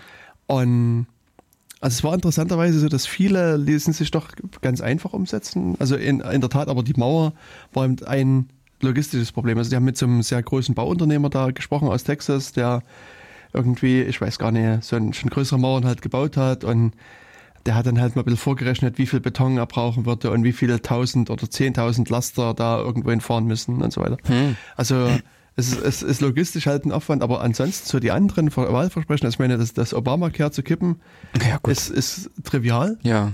Also genau. da gibt's ja Klagen dagegen und wo, also wo Obama sozusagen noch in eine, eine, in Revision gegangen ist. Hm. Und dann kann er jetzt sagen, nee, ich äh, habe mich anders entschieden. Ich gehe in Revision und es gibt da quasi ein erstinstanzliches Urteil, was gegen Obama gefallen hm. ist. Und dann ist das halt rechtskräftig, fertig, Ende. Hm. Und, äh, und was, was sie auch hatten, was ich auch total überraschend fand, das gibt diesen NAFTA, äh, diesen Freihandelsvertrag ähm, mhm. Nordamerika. Und und es ist irgendwie, es sind 1500 Seiten Schriftstück. Mhm. Und da gibt es irgendwie drei Zeilen. Ja, wenn ihr austreten wollt, schickt uns eine kurze Notiz, dann dahin. Fertig. Mhm.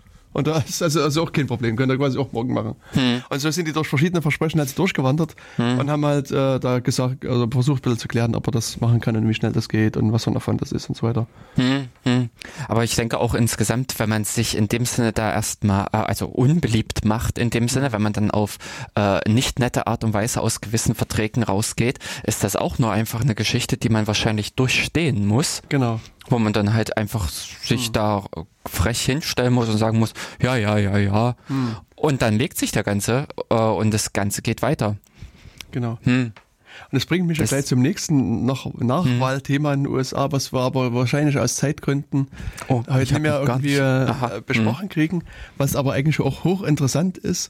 Und vielleicht, also ich, da würde ich, hm. also dem Thema würde ich echt meine eigene Sendung widmen, ist nämlich der, der Mail-Server von Hillary ich weiß du meinst, nicht, ob du das, das durchgelesen hast. Das, was nee, diese ganzen Dokumente also habe ich mir nicht. Das, ah, ah. Äh, das, also der, der, ähm, das FBI hat ja da Ermittlungen gemacht. Hm, also, ja. also aber so die Vorgeschichte war ja, dass Hillary Clinton zu ihrer Zeit, als sie ähm, Außenministerin, Außenministerin war, genau. äh, quasi nie, dass das die Infrastruktur des, des Außenministeriums halt genutzt hat. Nein, nicht nur. Also auch zu, als zu genau. Senatszeiten, also schon, schon vorher und nachher natürlich auch. Ja, aber das jetzt ein Teil der Nachrichten muss wohl über die offiziellen Wege gegangen sein und ein Teil hatte sie eben auch über die eigene. Ne, sie hat eigentlich alles, alles. über ihre eigene ah. Infrastruktur, also über einen Server, der im Keller stand, abgewickelt. Hm. Und äh, und das, das, ich meine, hat natürlich, war auch so natürlich Futter für Trumps Wahlkampf, wo es mhm, auch gesagt hat, ja, wir bringen sie in den Knast und mhm. ihre, dass seine Fans da, da gestanden haben, lock her ab, lock her ab und sie da irgendwie geschrien haben. Und das ist ja auch das Abstruse jetzt in einem, in einem Interview nach der Wahl, meinte er, ja, ach, eigentlich ist sie ja eine gute Person und ich will ja nicht Böses tun und noch, mhm. also das ist auch ja, so, so absurd. Na, jedenfalls, wie gesagt, das FBI hat da Ermittlungen ja gestartet. Also es gab mhm. verschiedene Ermittlungen, gab ja den, ähm, im Außenministerium so ein Sondermittler, der da losgelaufen ist und ermittelt hat. Und es gab eben das FBI, die ähm, hier Ermittlungen losgetreten haben. Und, und vom FBI gibt's halt so ein, ich weiß gar nicht, es müssten so knapp 300 Seiten sein, so ein, so ein Bericht hm. zu den ganzen Untersuchungen. Also die haben halt mit, mit Clinton gesprochen, mit ihren Anwälten, mit den ganzen Assistenten, die hm. sie hatte, mit Leuten im Außenministerium. Also alle, die sozusagen irgendwas damit zu tun hatten und haben versucht, es ein bisschen aufzurollen. Und, und also in diesem Bericht zu lesen, finde ich schon hochinteressant, also mhm. aus verschiedenen Aspekten heraus. Also, mhm. ähm, also man sieht halt wirklich, ähm, A, wie man es nicht macht an einigen Stellen mhm. und ich sag mal, in, in, in der Presse wird immer das dargestellt, dass das Clinton so als, als hochkonspirativ das extra an dem Keller hatte, um hm, den hm. Staat zu umgehen. Und, und wenn du das aber liest, so das Bild, was sich dann Englisch ergibt, ist, dass sie einfach sie und ihr Team technisch ich würde mal sagen, inkompetent war. Hm. Das ist vielleicht, geht vielleicht ein bisschen zu weit. Ja, ja, aber, hm. hat es einfach nicht interessiert. Das ist sagen, die, genau. billigste, einfachste Lösung hm. war, das in den Keller zu stellen, weil im State Department konnte man nicht ordentlich drucken, das eine WLAN war mit dem anderen nicht kompatibel und sie durfte in ihrem, in einem Office ihre Blackberry benutzen, in anderen durfte sie nicht benutzen. Und, und hm. sozusagen einfach einen Rechner zu Hause zu haben, wo ich sage, hier, da muss das und das gehen, war, genau. war die einfachste Lösung. Hm. Hm. Und es war also, glaube ich, gar nicht so viel so, so Bösartigkeit dabei, sondern eben mehr Inkompetenz und, und, und quasi ein Wunsch nach Bequemlichkeit. Und ja. Was, was also auch krass ist, es gibt irgendwo, also ich glaube in dem ersten Dokument steht das noch irgendwo drin, dass Hillary keine Ahnung hat, mit Computern umzugehen. Hm. Sie kann einen Computer, also einen normalen Computer, wie hier steht, kann sie nicht ja. bedienen. Okay. sie konnte, also ich weiß nicht, wie es jetzt ist, aber vermutlich wird es nicht anders sein. Sie kann also nur mit Blackberries umgehen. Sie hat also immer hm. Blackberries hm. gehabt und hm. sie hat, kann aber auch nur mit einem bestimmten Modell von Blackberry umgehen. Das heißt, sie ist dauernd, da hat sie ihre, äh, ihre Assistenten losgeschickt, oh. um mal ein neues Modell zu kaufen. Irgendwann hat Blackberry das eingestellt. Dann mussten die halt bei eBay die alten, die alten ersteigern. Hä? Ja. Also das, das. Also das klingt ja auch schon wieder ziemlich äh, ja schräg. Hm. also es klingt schon schräg, aber ich meine, wenn du dir überlegst, ich meine, als Außenministerin ist jetzt nicht unbedingt dein Tagesgeschäft, dich in neue Rechner einzuarbeiten, sondern du hast irgendwas, was mhm, funktioniert mhm. hat und ich meine, und wenn da nur irgendwie der Button bei dem anderen Blackberry woanders ja, gewesen ist, weißt du, das, ja, das nervt dann und dann kriegst du es nicht hin und dann sagst du, ich will das alte Gerät wieder ja. haben und, mhm. und so weiter. Und ja, also und, und, und generell halt so dieser Aufbau, also dass die äh, einen Mail-Server in den Keller gestellt haben. Und dann, ich weiß nicht, die hat also drei oder viermal ihre E-Mail-Adresse gewechselt, weißt du? Also mhm. einmal irgendwie HDR22 und dann äh, äh, SSHRC und dann mhm. irgendwie eine neue Domain und, und dann steht irgendwo im Dokument, ja, ähm, dass sie aber immer mal Angst hatte, also wenn sie sozusagen Mails, Mailadressen getauscht hatte, hat sie Angst, Mails zu verlieren und das ist halt immer in der Vergangenheit mal passiert. Waren die alten Mails waren verschwunden. Mhm. Oder dann musste irgendjemand ähm, das Mailarchiv exportieren mhm. und da hat er die in so einen PST-Folder, also diesen Outlook-Folder äh, mhm. getan und hat es aber irgendwie nicht exportiert gekriegt. Da hat er einen, einen Gmail-Account angelegt, hat es hochgeladen bei Gmail oh. und hat es dort wieder runtergeladen. Krass. ja, also und und das ist also sozusagen, also diese, sag mal, wenig technische Kompetenz oder überhaupt sozusagen das, mhm. das äh, vorherzusehen, was, was eigentlich passiert, zieht sich so ein bisschen durch das Dokument. Mhm. Und das, mhm. also, ich fand es halt einfach mal interessant, das, das mal ein bisschen zu beleuchten und auch das, das zu kommentieren. Deswegen, ähm, also wird das jetzt in, uh, in 20 Minuten reicht da Ach so, ja werden wir das nicht schaffen. Hm. Ich habe halt bei mir das, also hier irgendwie auf meinem Laptop so ein bisschen so weit ausgearbeitet, dass ich so eine Art Zeitstrahl gemacht mhm. habe, um mal zu gucken, mhm. wann ist eigentlich was passiert ah. und, und so weiter und so fort. Und, und das, das ist eigentlich schon, also, also wie ich finde, eine interessante Geschichte und das kann man auch mal mhm. äh, äh detaillierter bisschen besprechen. genauer beleuchten. Genau. Ja. ja. Also insofern, also das bleibt vielleicht für eine der nächsten Sendungen mal als Thema. Ja, wobei es sinnvoll wäre, wahrscheinlich das nicht allzu weit äh, in die Zukunft zu verlagern, genau, genau. damit man noch ein bisschen den Bezug dazu hat, denn das Spektakel ist ja mehr oder weniger vorbei, ja. das Ganze. Ja. Mhm. Und das, das was, ich, was ich auch krass finde, also es gibt so, ähm, also Clinton hat ja verschiedene Assistenten hm. und, und eine Assistentin hatte ich schon ganz lange, schon bestimmt 20 Jahre. Yuma Abedin heißt die. Die ist mhm. damals als Praktikantin ins Weiße Haus gekommen, hat sie, oder äh, also im Senat oder also jeder in ihrem ja. Büro halt, mhm. hat sie da begleitet und ist halt sozusagen bis, bis zum Schluss wirklich eine ihrer engsten Mitarbeiterinnen mhm. gewesen.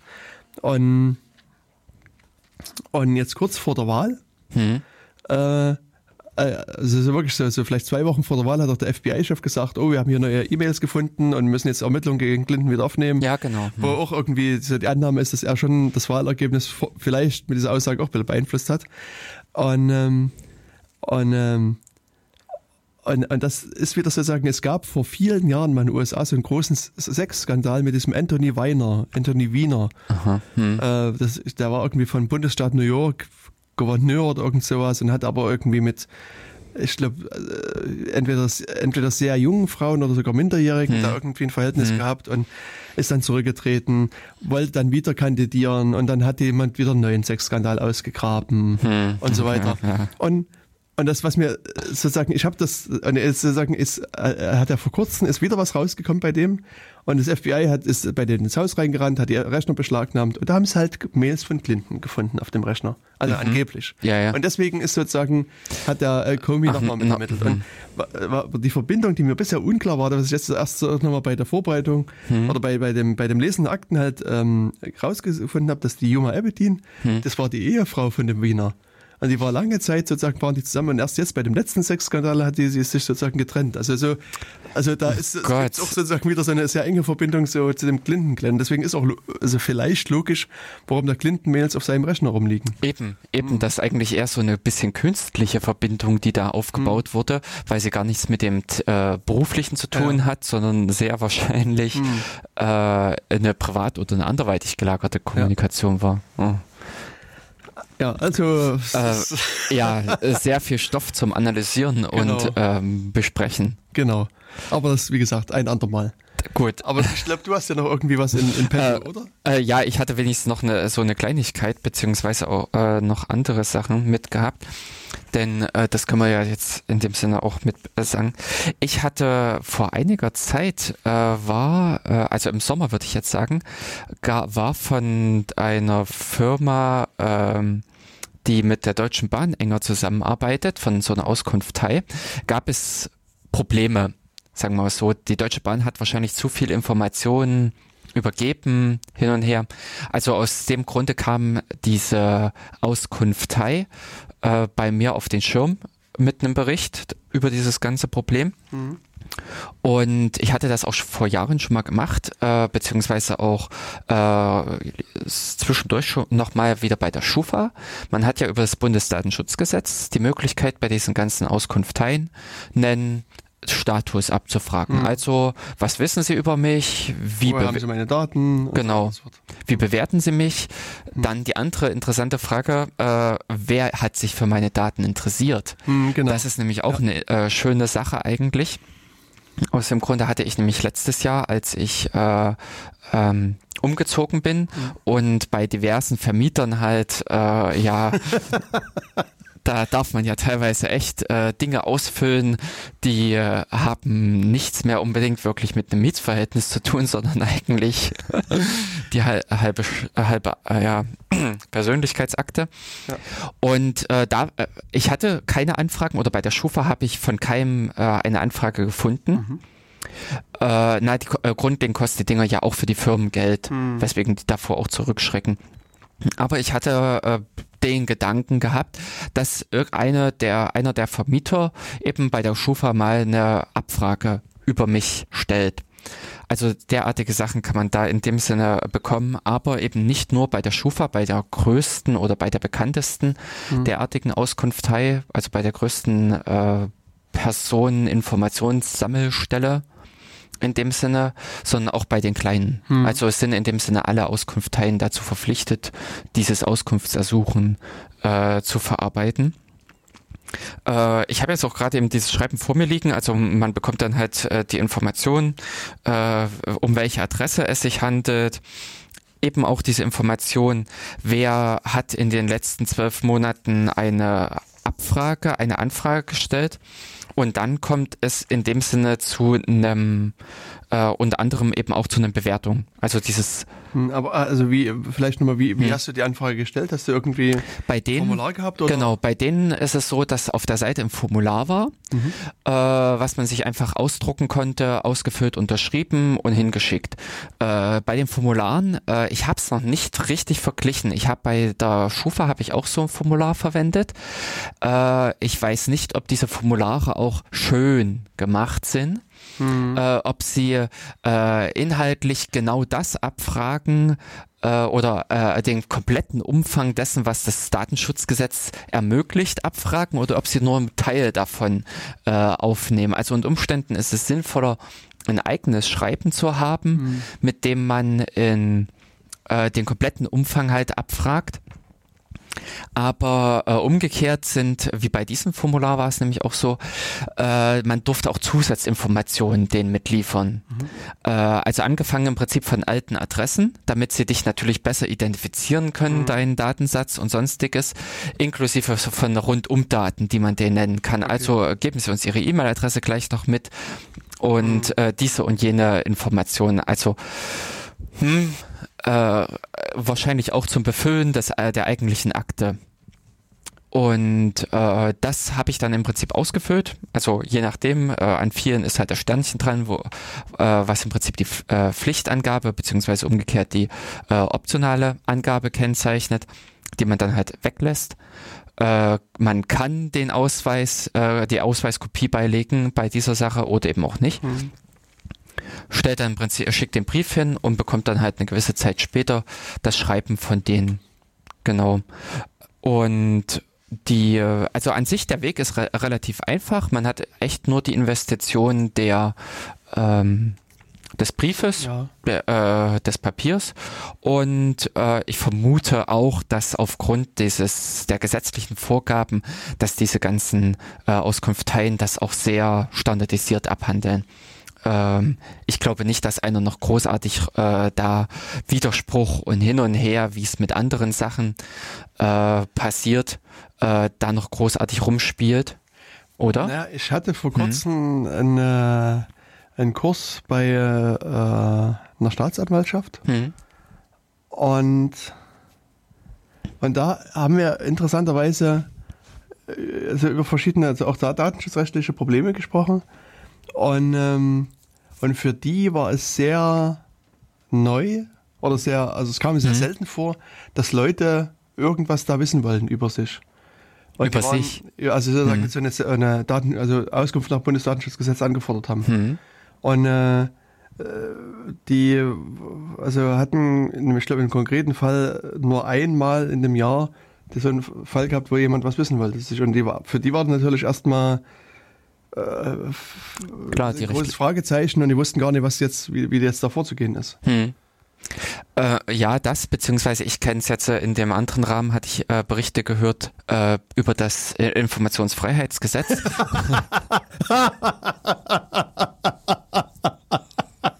ja. Ja, dass da so einige Behörden, Stellen und ähnliches auch richtig ordentlich mauern. Hm. Also einige scheinen da professionell zu sein, die scheinen das ordentlich halt in ihrem Arbeitsablauf eingetaktet zu haben und sonstiges. Mhm. Und andere vermitteln den Eindruck, dass sie wiederum das Gegenteil ordentlich straff äh, praktizieren, äh, Ausreden haben, ihre Gebührenkataloge und sonstiges genau. mit ranziehen. Äh, ich habe das jetzt über so über die Plattform Frag den Staat, mhm. Äh, da so diverse äh, Sachen, Berichte gehört. Äh, auf welche Hindernisse die da so alles stoßen. Genau. Äh, ja, na, ich, also ich kann vielleicht da mhm. Äh, einen kurzen Bericht äh, abgeben, du aus meinen Erfahrungen. Hast ja auch diverse. Mhm. Und ich hatte jetzt ähm, ähm, mich so an so einer Aktion beteiligt und Jobcenter angefragt. Ah, du hast. Mhm. Also das, es gab sozusagen bei Frag den Staat so eine Aktion, dass die gesagt haben, wir fragen jetzt mal Jobcenter an und wollen die Zielvereinbarung haben, also sozusagen die äh, gibt halt so eine, so eine hm. ja, einfach so eine Zielvereinbarung für das laufende Jahr und äh, wir wollen auch ähm, die, die internen Weisungen haben, was sozusagen hm. da ist. Und, ähm, äh, und das habe ich, da habe ich so einige Jobcenter mit angefragt und äh, das war doch, hatte doch zu interessanten Ergebnissen mhm. geführt. Also ähm, einer, ein äh, Fall, der sozusagen für mich jetzt gefühlt am krassesten war, sozusagen auch, ich glaube, das Jobcenter, was zuerst geantwortet hatte, oder mhm. das eine der ersten, was meine ersten Antworten war, war das Jobcenter in Halle, mhm. die äh, geschrieben haben, ja, sie haben den Antrag äh, erhalten, Informationsfreiheitsantrag und ähm, aber das, das äh, weil, sie wollen jetzt erstmal, also es kann ja sozusagen jeder so einen Antrag stellen, das, das, mhm. das geht ja nicht. Also ich muss dann entweder einen Antrag schriftlich mit Unterschrift und Adresse abgeben, also mit Brief, oder ich soll sozusagen vor Ort hinkommen mhm. und eine Aus, also sozusagen zu Protokoll geben, dass ich das haben will. Mhm. Und dann wird es das weiter bearbeiten. Aber der, der Aufwand ist unverhältnismäßig hoch, das Ganze abzuarbeiten. Und Sie gehen davon aus, dass es mindestens 500 Euro und hm. vermutlich noch mehr Geld kosten wird. Hm. Und nur wenn ich bereit bin, 300 Euro Abschlagszahlung vorab zu zahlen, fangen Sie überhaupt an, das zu bearbeiten. Hm. Und das ist natürlich wirklich, also das ist ja wirklich, also ganz krass. Genau. Und dann na, ging dann halt so ein paar E-Mails hin und her und hm. ähm, auf einmal schrieb mir der derselbe Mensch, äh, ja, ja, es, äh, die, das, das äh, ich soll mich noch ein bisschen gedulden. Die Weisungen werden demnächst auf die Homepage des, der, des, der, hm. des Jobcenters Halle gestellt. Da ich, aha. Hm, Gestern ja. war es noch extremer Aufwand Na, und heute ist es schon irgendwie, stehen sie auf der Webseite. Und da wartest mal, geduldest dich mal ein bisschen. Hm. Äh, paar Tage später kriegte ich eine neue Mail. Äh, er hat sich vertan. Es ist ein unglaublicher Aufwand. Klasse. Und ich soll doch endlich mal die, die 300 Euro überweisen. ja. Und, ähm, und parallel dazu, also ich sag mal, ähm, was jetzt sozusagen bei diesen internen Anweisungen jetzt unklar ist, wirklich sozusagen, wie viel sind das? Und deswegen hat parallel ein anderer da eine Anfrage hingeschickt und, und er hat geschrieben, er will sozusagen erstmal eine Liste aller internen Anweisungen haben, so, um dann vielleicht auch zu sagen können, okay, wir wollen die und die Anweisung haben und die interessieren uns nicht. Hm. Ja. Und da gab es halt sozusagen quasi fast selben Schriftverkehr. Und ähm, und, ähm, und er hatte dann das, das Jobcenter in Halle gebeten, ihm doch eine, eine ordentliche Absage, also eine rechtsverbindliche Absage dann zu erteilen. Und da hat Jobcenter gesagt, nee, ähm, er muss das eben erst persönlich machen, weil es ist ja un also sozusagen jemand agiert immer mit vollem Namen und voller Adresse gegenüber den, den Hm, äh, ja, gut, anderen Stellen. Also und es ist halt unklar, wer das ist und, und sie wollen halt hier sozusagen einen Brief mit Stiepel, äh, mit, mit Stempel und, und Siegel so nach dem Motto. ja, ja. Und ähm, äh, ja, und dann äh, ist jetzt sozusagen der aktuelle Status erstmal, dass äh, äh, der Bundesfreiheitsbeauftragte, Hm. nee, der Äh, Bundes, die Bundesbeauftragte für Informationsfreiheit Hm. da mit äh, eingeschalten wurde und, und da, die fordern jetzt eine Stellungnahme an und machen erstmal da Schriftverkehr und irgendwann kommt es dann wieder zurück und, und Hm. dann geht's dann weiter. Aber sozusagen letztlich, was man jetzt hier braucht, ist sozusagen einen rechtsverbindlichen Bescheid und gegen den Bescheid Genau. kann man dann Widerspruch einlegen Ja. und dann wird dagegen geklagt und, und das ist halt aber, das, das erlebe ich jetzt bei vielen Jobcentern, dass sozusagen die Standardantwort ist, es kostet 500 Euro und, und Geld her. Hm. Und, und das, äh, jetzt ist es auch so, dass ich quasi auch dieselbe Strategie gefahren habe. Wenn ich die Antwort kriege, fordere ich sozusagen eine Liste aller internen Weisungen an. Hm. Und, und die Antwort, die ich eigentlich in der Regel kriege, gibt's nie. Haben wir nie gesehen, gibt's nie. also das, das, ist spricht so, ja so, das kann man halt auch bei Frag den Staat alles verfolgen. Ähm, die, das, das hin und her, und, und äh, da kann man vielleicht dann später auch noch was dazu sagen. Hm. Ähm, was, was sich daraus entwickelt hat, aber das wird sicherlich noch eine Sache sein, die uns weit ins nächste Jahr noch beschäftigen wird. Hm. Hm. Genau. Und, und ich habe jetzt auch gerade so eine andere Freiheitsanfrage, die ich gerade plane. Und da erwarte ich auch, dass das ein ähnliches Theater wird, weil das auch so vermeintlich hochsensible Informationen sind. Aber da kann ich auch dann Ja, nächstes Jahr was dann- dazu sagen. Ja, sehr schön. Da können wir das vielleicht auch nochmal mit in einer Gesamtsendung oder sowas. Genau. Und wir wollten ja auch mal Herrn Dr. Hasse noch mal einladen zu unserer Hm, das- Sendung, den das Thüringer gerade so. Landesbeauftragten für die Informationsfreiheit und den Datenschutz. Hm. Weil, also da könnte er auch noch mal uns ein bisschen was zu diesem Thema erzählen. Hm. Und das können wir uns ja für nächstes Jahr auch entsprechend vornehmen. Ja. Denn, also, in gewissen Rahmen werden viele äh, Sachen aufbereiten, rausgeben und ähnliches ja wirklich Aufwand bedeuten.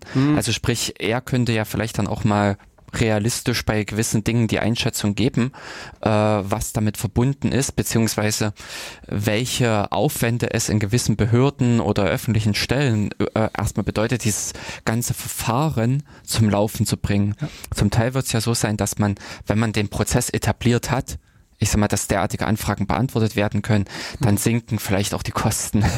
Und gerade bei den internen Weisungen, bei den Jobcentern ist ja meine naive An Annahme, dass sozusagen die Weisungen sollten für jeden Sachbearbeiter quasi Verfügbar da liegen. sein, ja. Also dass wenn, er, wenn ich jetzt als Sachbearbeiter da arbeiten würde und ich habe eine Frage, gucke ich quasi ins Internet oder irgendwie einen Ordner, schlag nach, lese nach, okay, fertig. Weißt du? Mhm, genau. Das heißt also sozusagen, man müsste jetzt nur als Mensch da in das Intranet gehen, das Ausdruck müsste vielleicht nochmal kurz drüber gucken, ist da was Mhm, äh, Sensibles Sensibles dabei und, und schickt das dann raus. Also es ist, Genau. ich sehe auch persönlich den Arbeitsaufwand nie.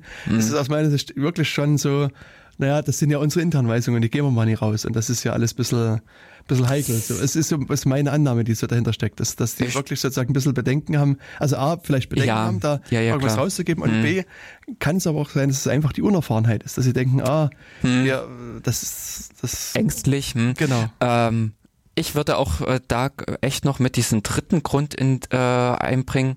Äh, es herrscht einfach keine Ordnung. Das kann natürlich auch sein. Also diese Antwort, wir haben keine Liste unserer internen Weisung, die halte ich für realistisch. Also kann sein, ja. das traue ich denen zu. Hm, hm. Also weil ich es auch persönlich oft genug erlebt habe äh, im äh, Privatbereich, Hm. dass Firmen keine Ahnung haben, was alles bei ihnen los ist oder Ja. was sie haben. Oh, cool, wir haben einen Anrufer.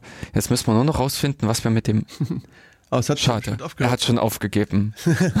Das war das Nachbarzimmer, die uns hier Angerufen haben. Ah. Äh, übermitteln wollten. Ja, Ja, und was war nur weiter bei deiner? Äh, bei meiner äh, Anfrage im Prinzip für meine, äh, ja, äh, meine Einschätzung.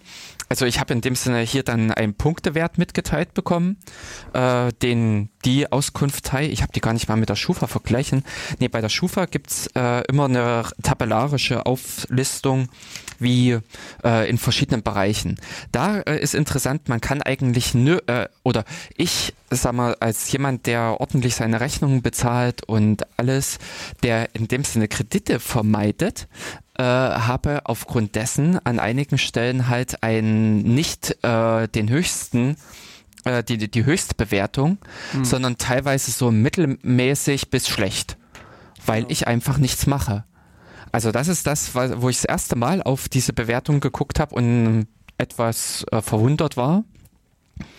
Ähm, aber äh, die Schufa gliedert das ein bisschen auf und alles. Mhm. Äh, hier bei dieser Auskunftei gibt's halt nur so einen, einen Zahlenwert.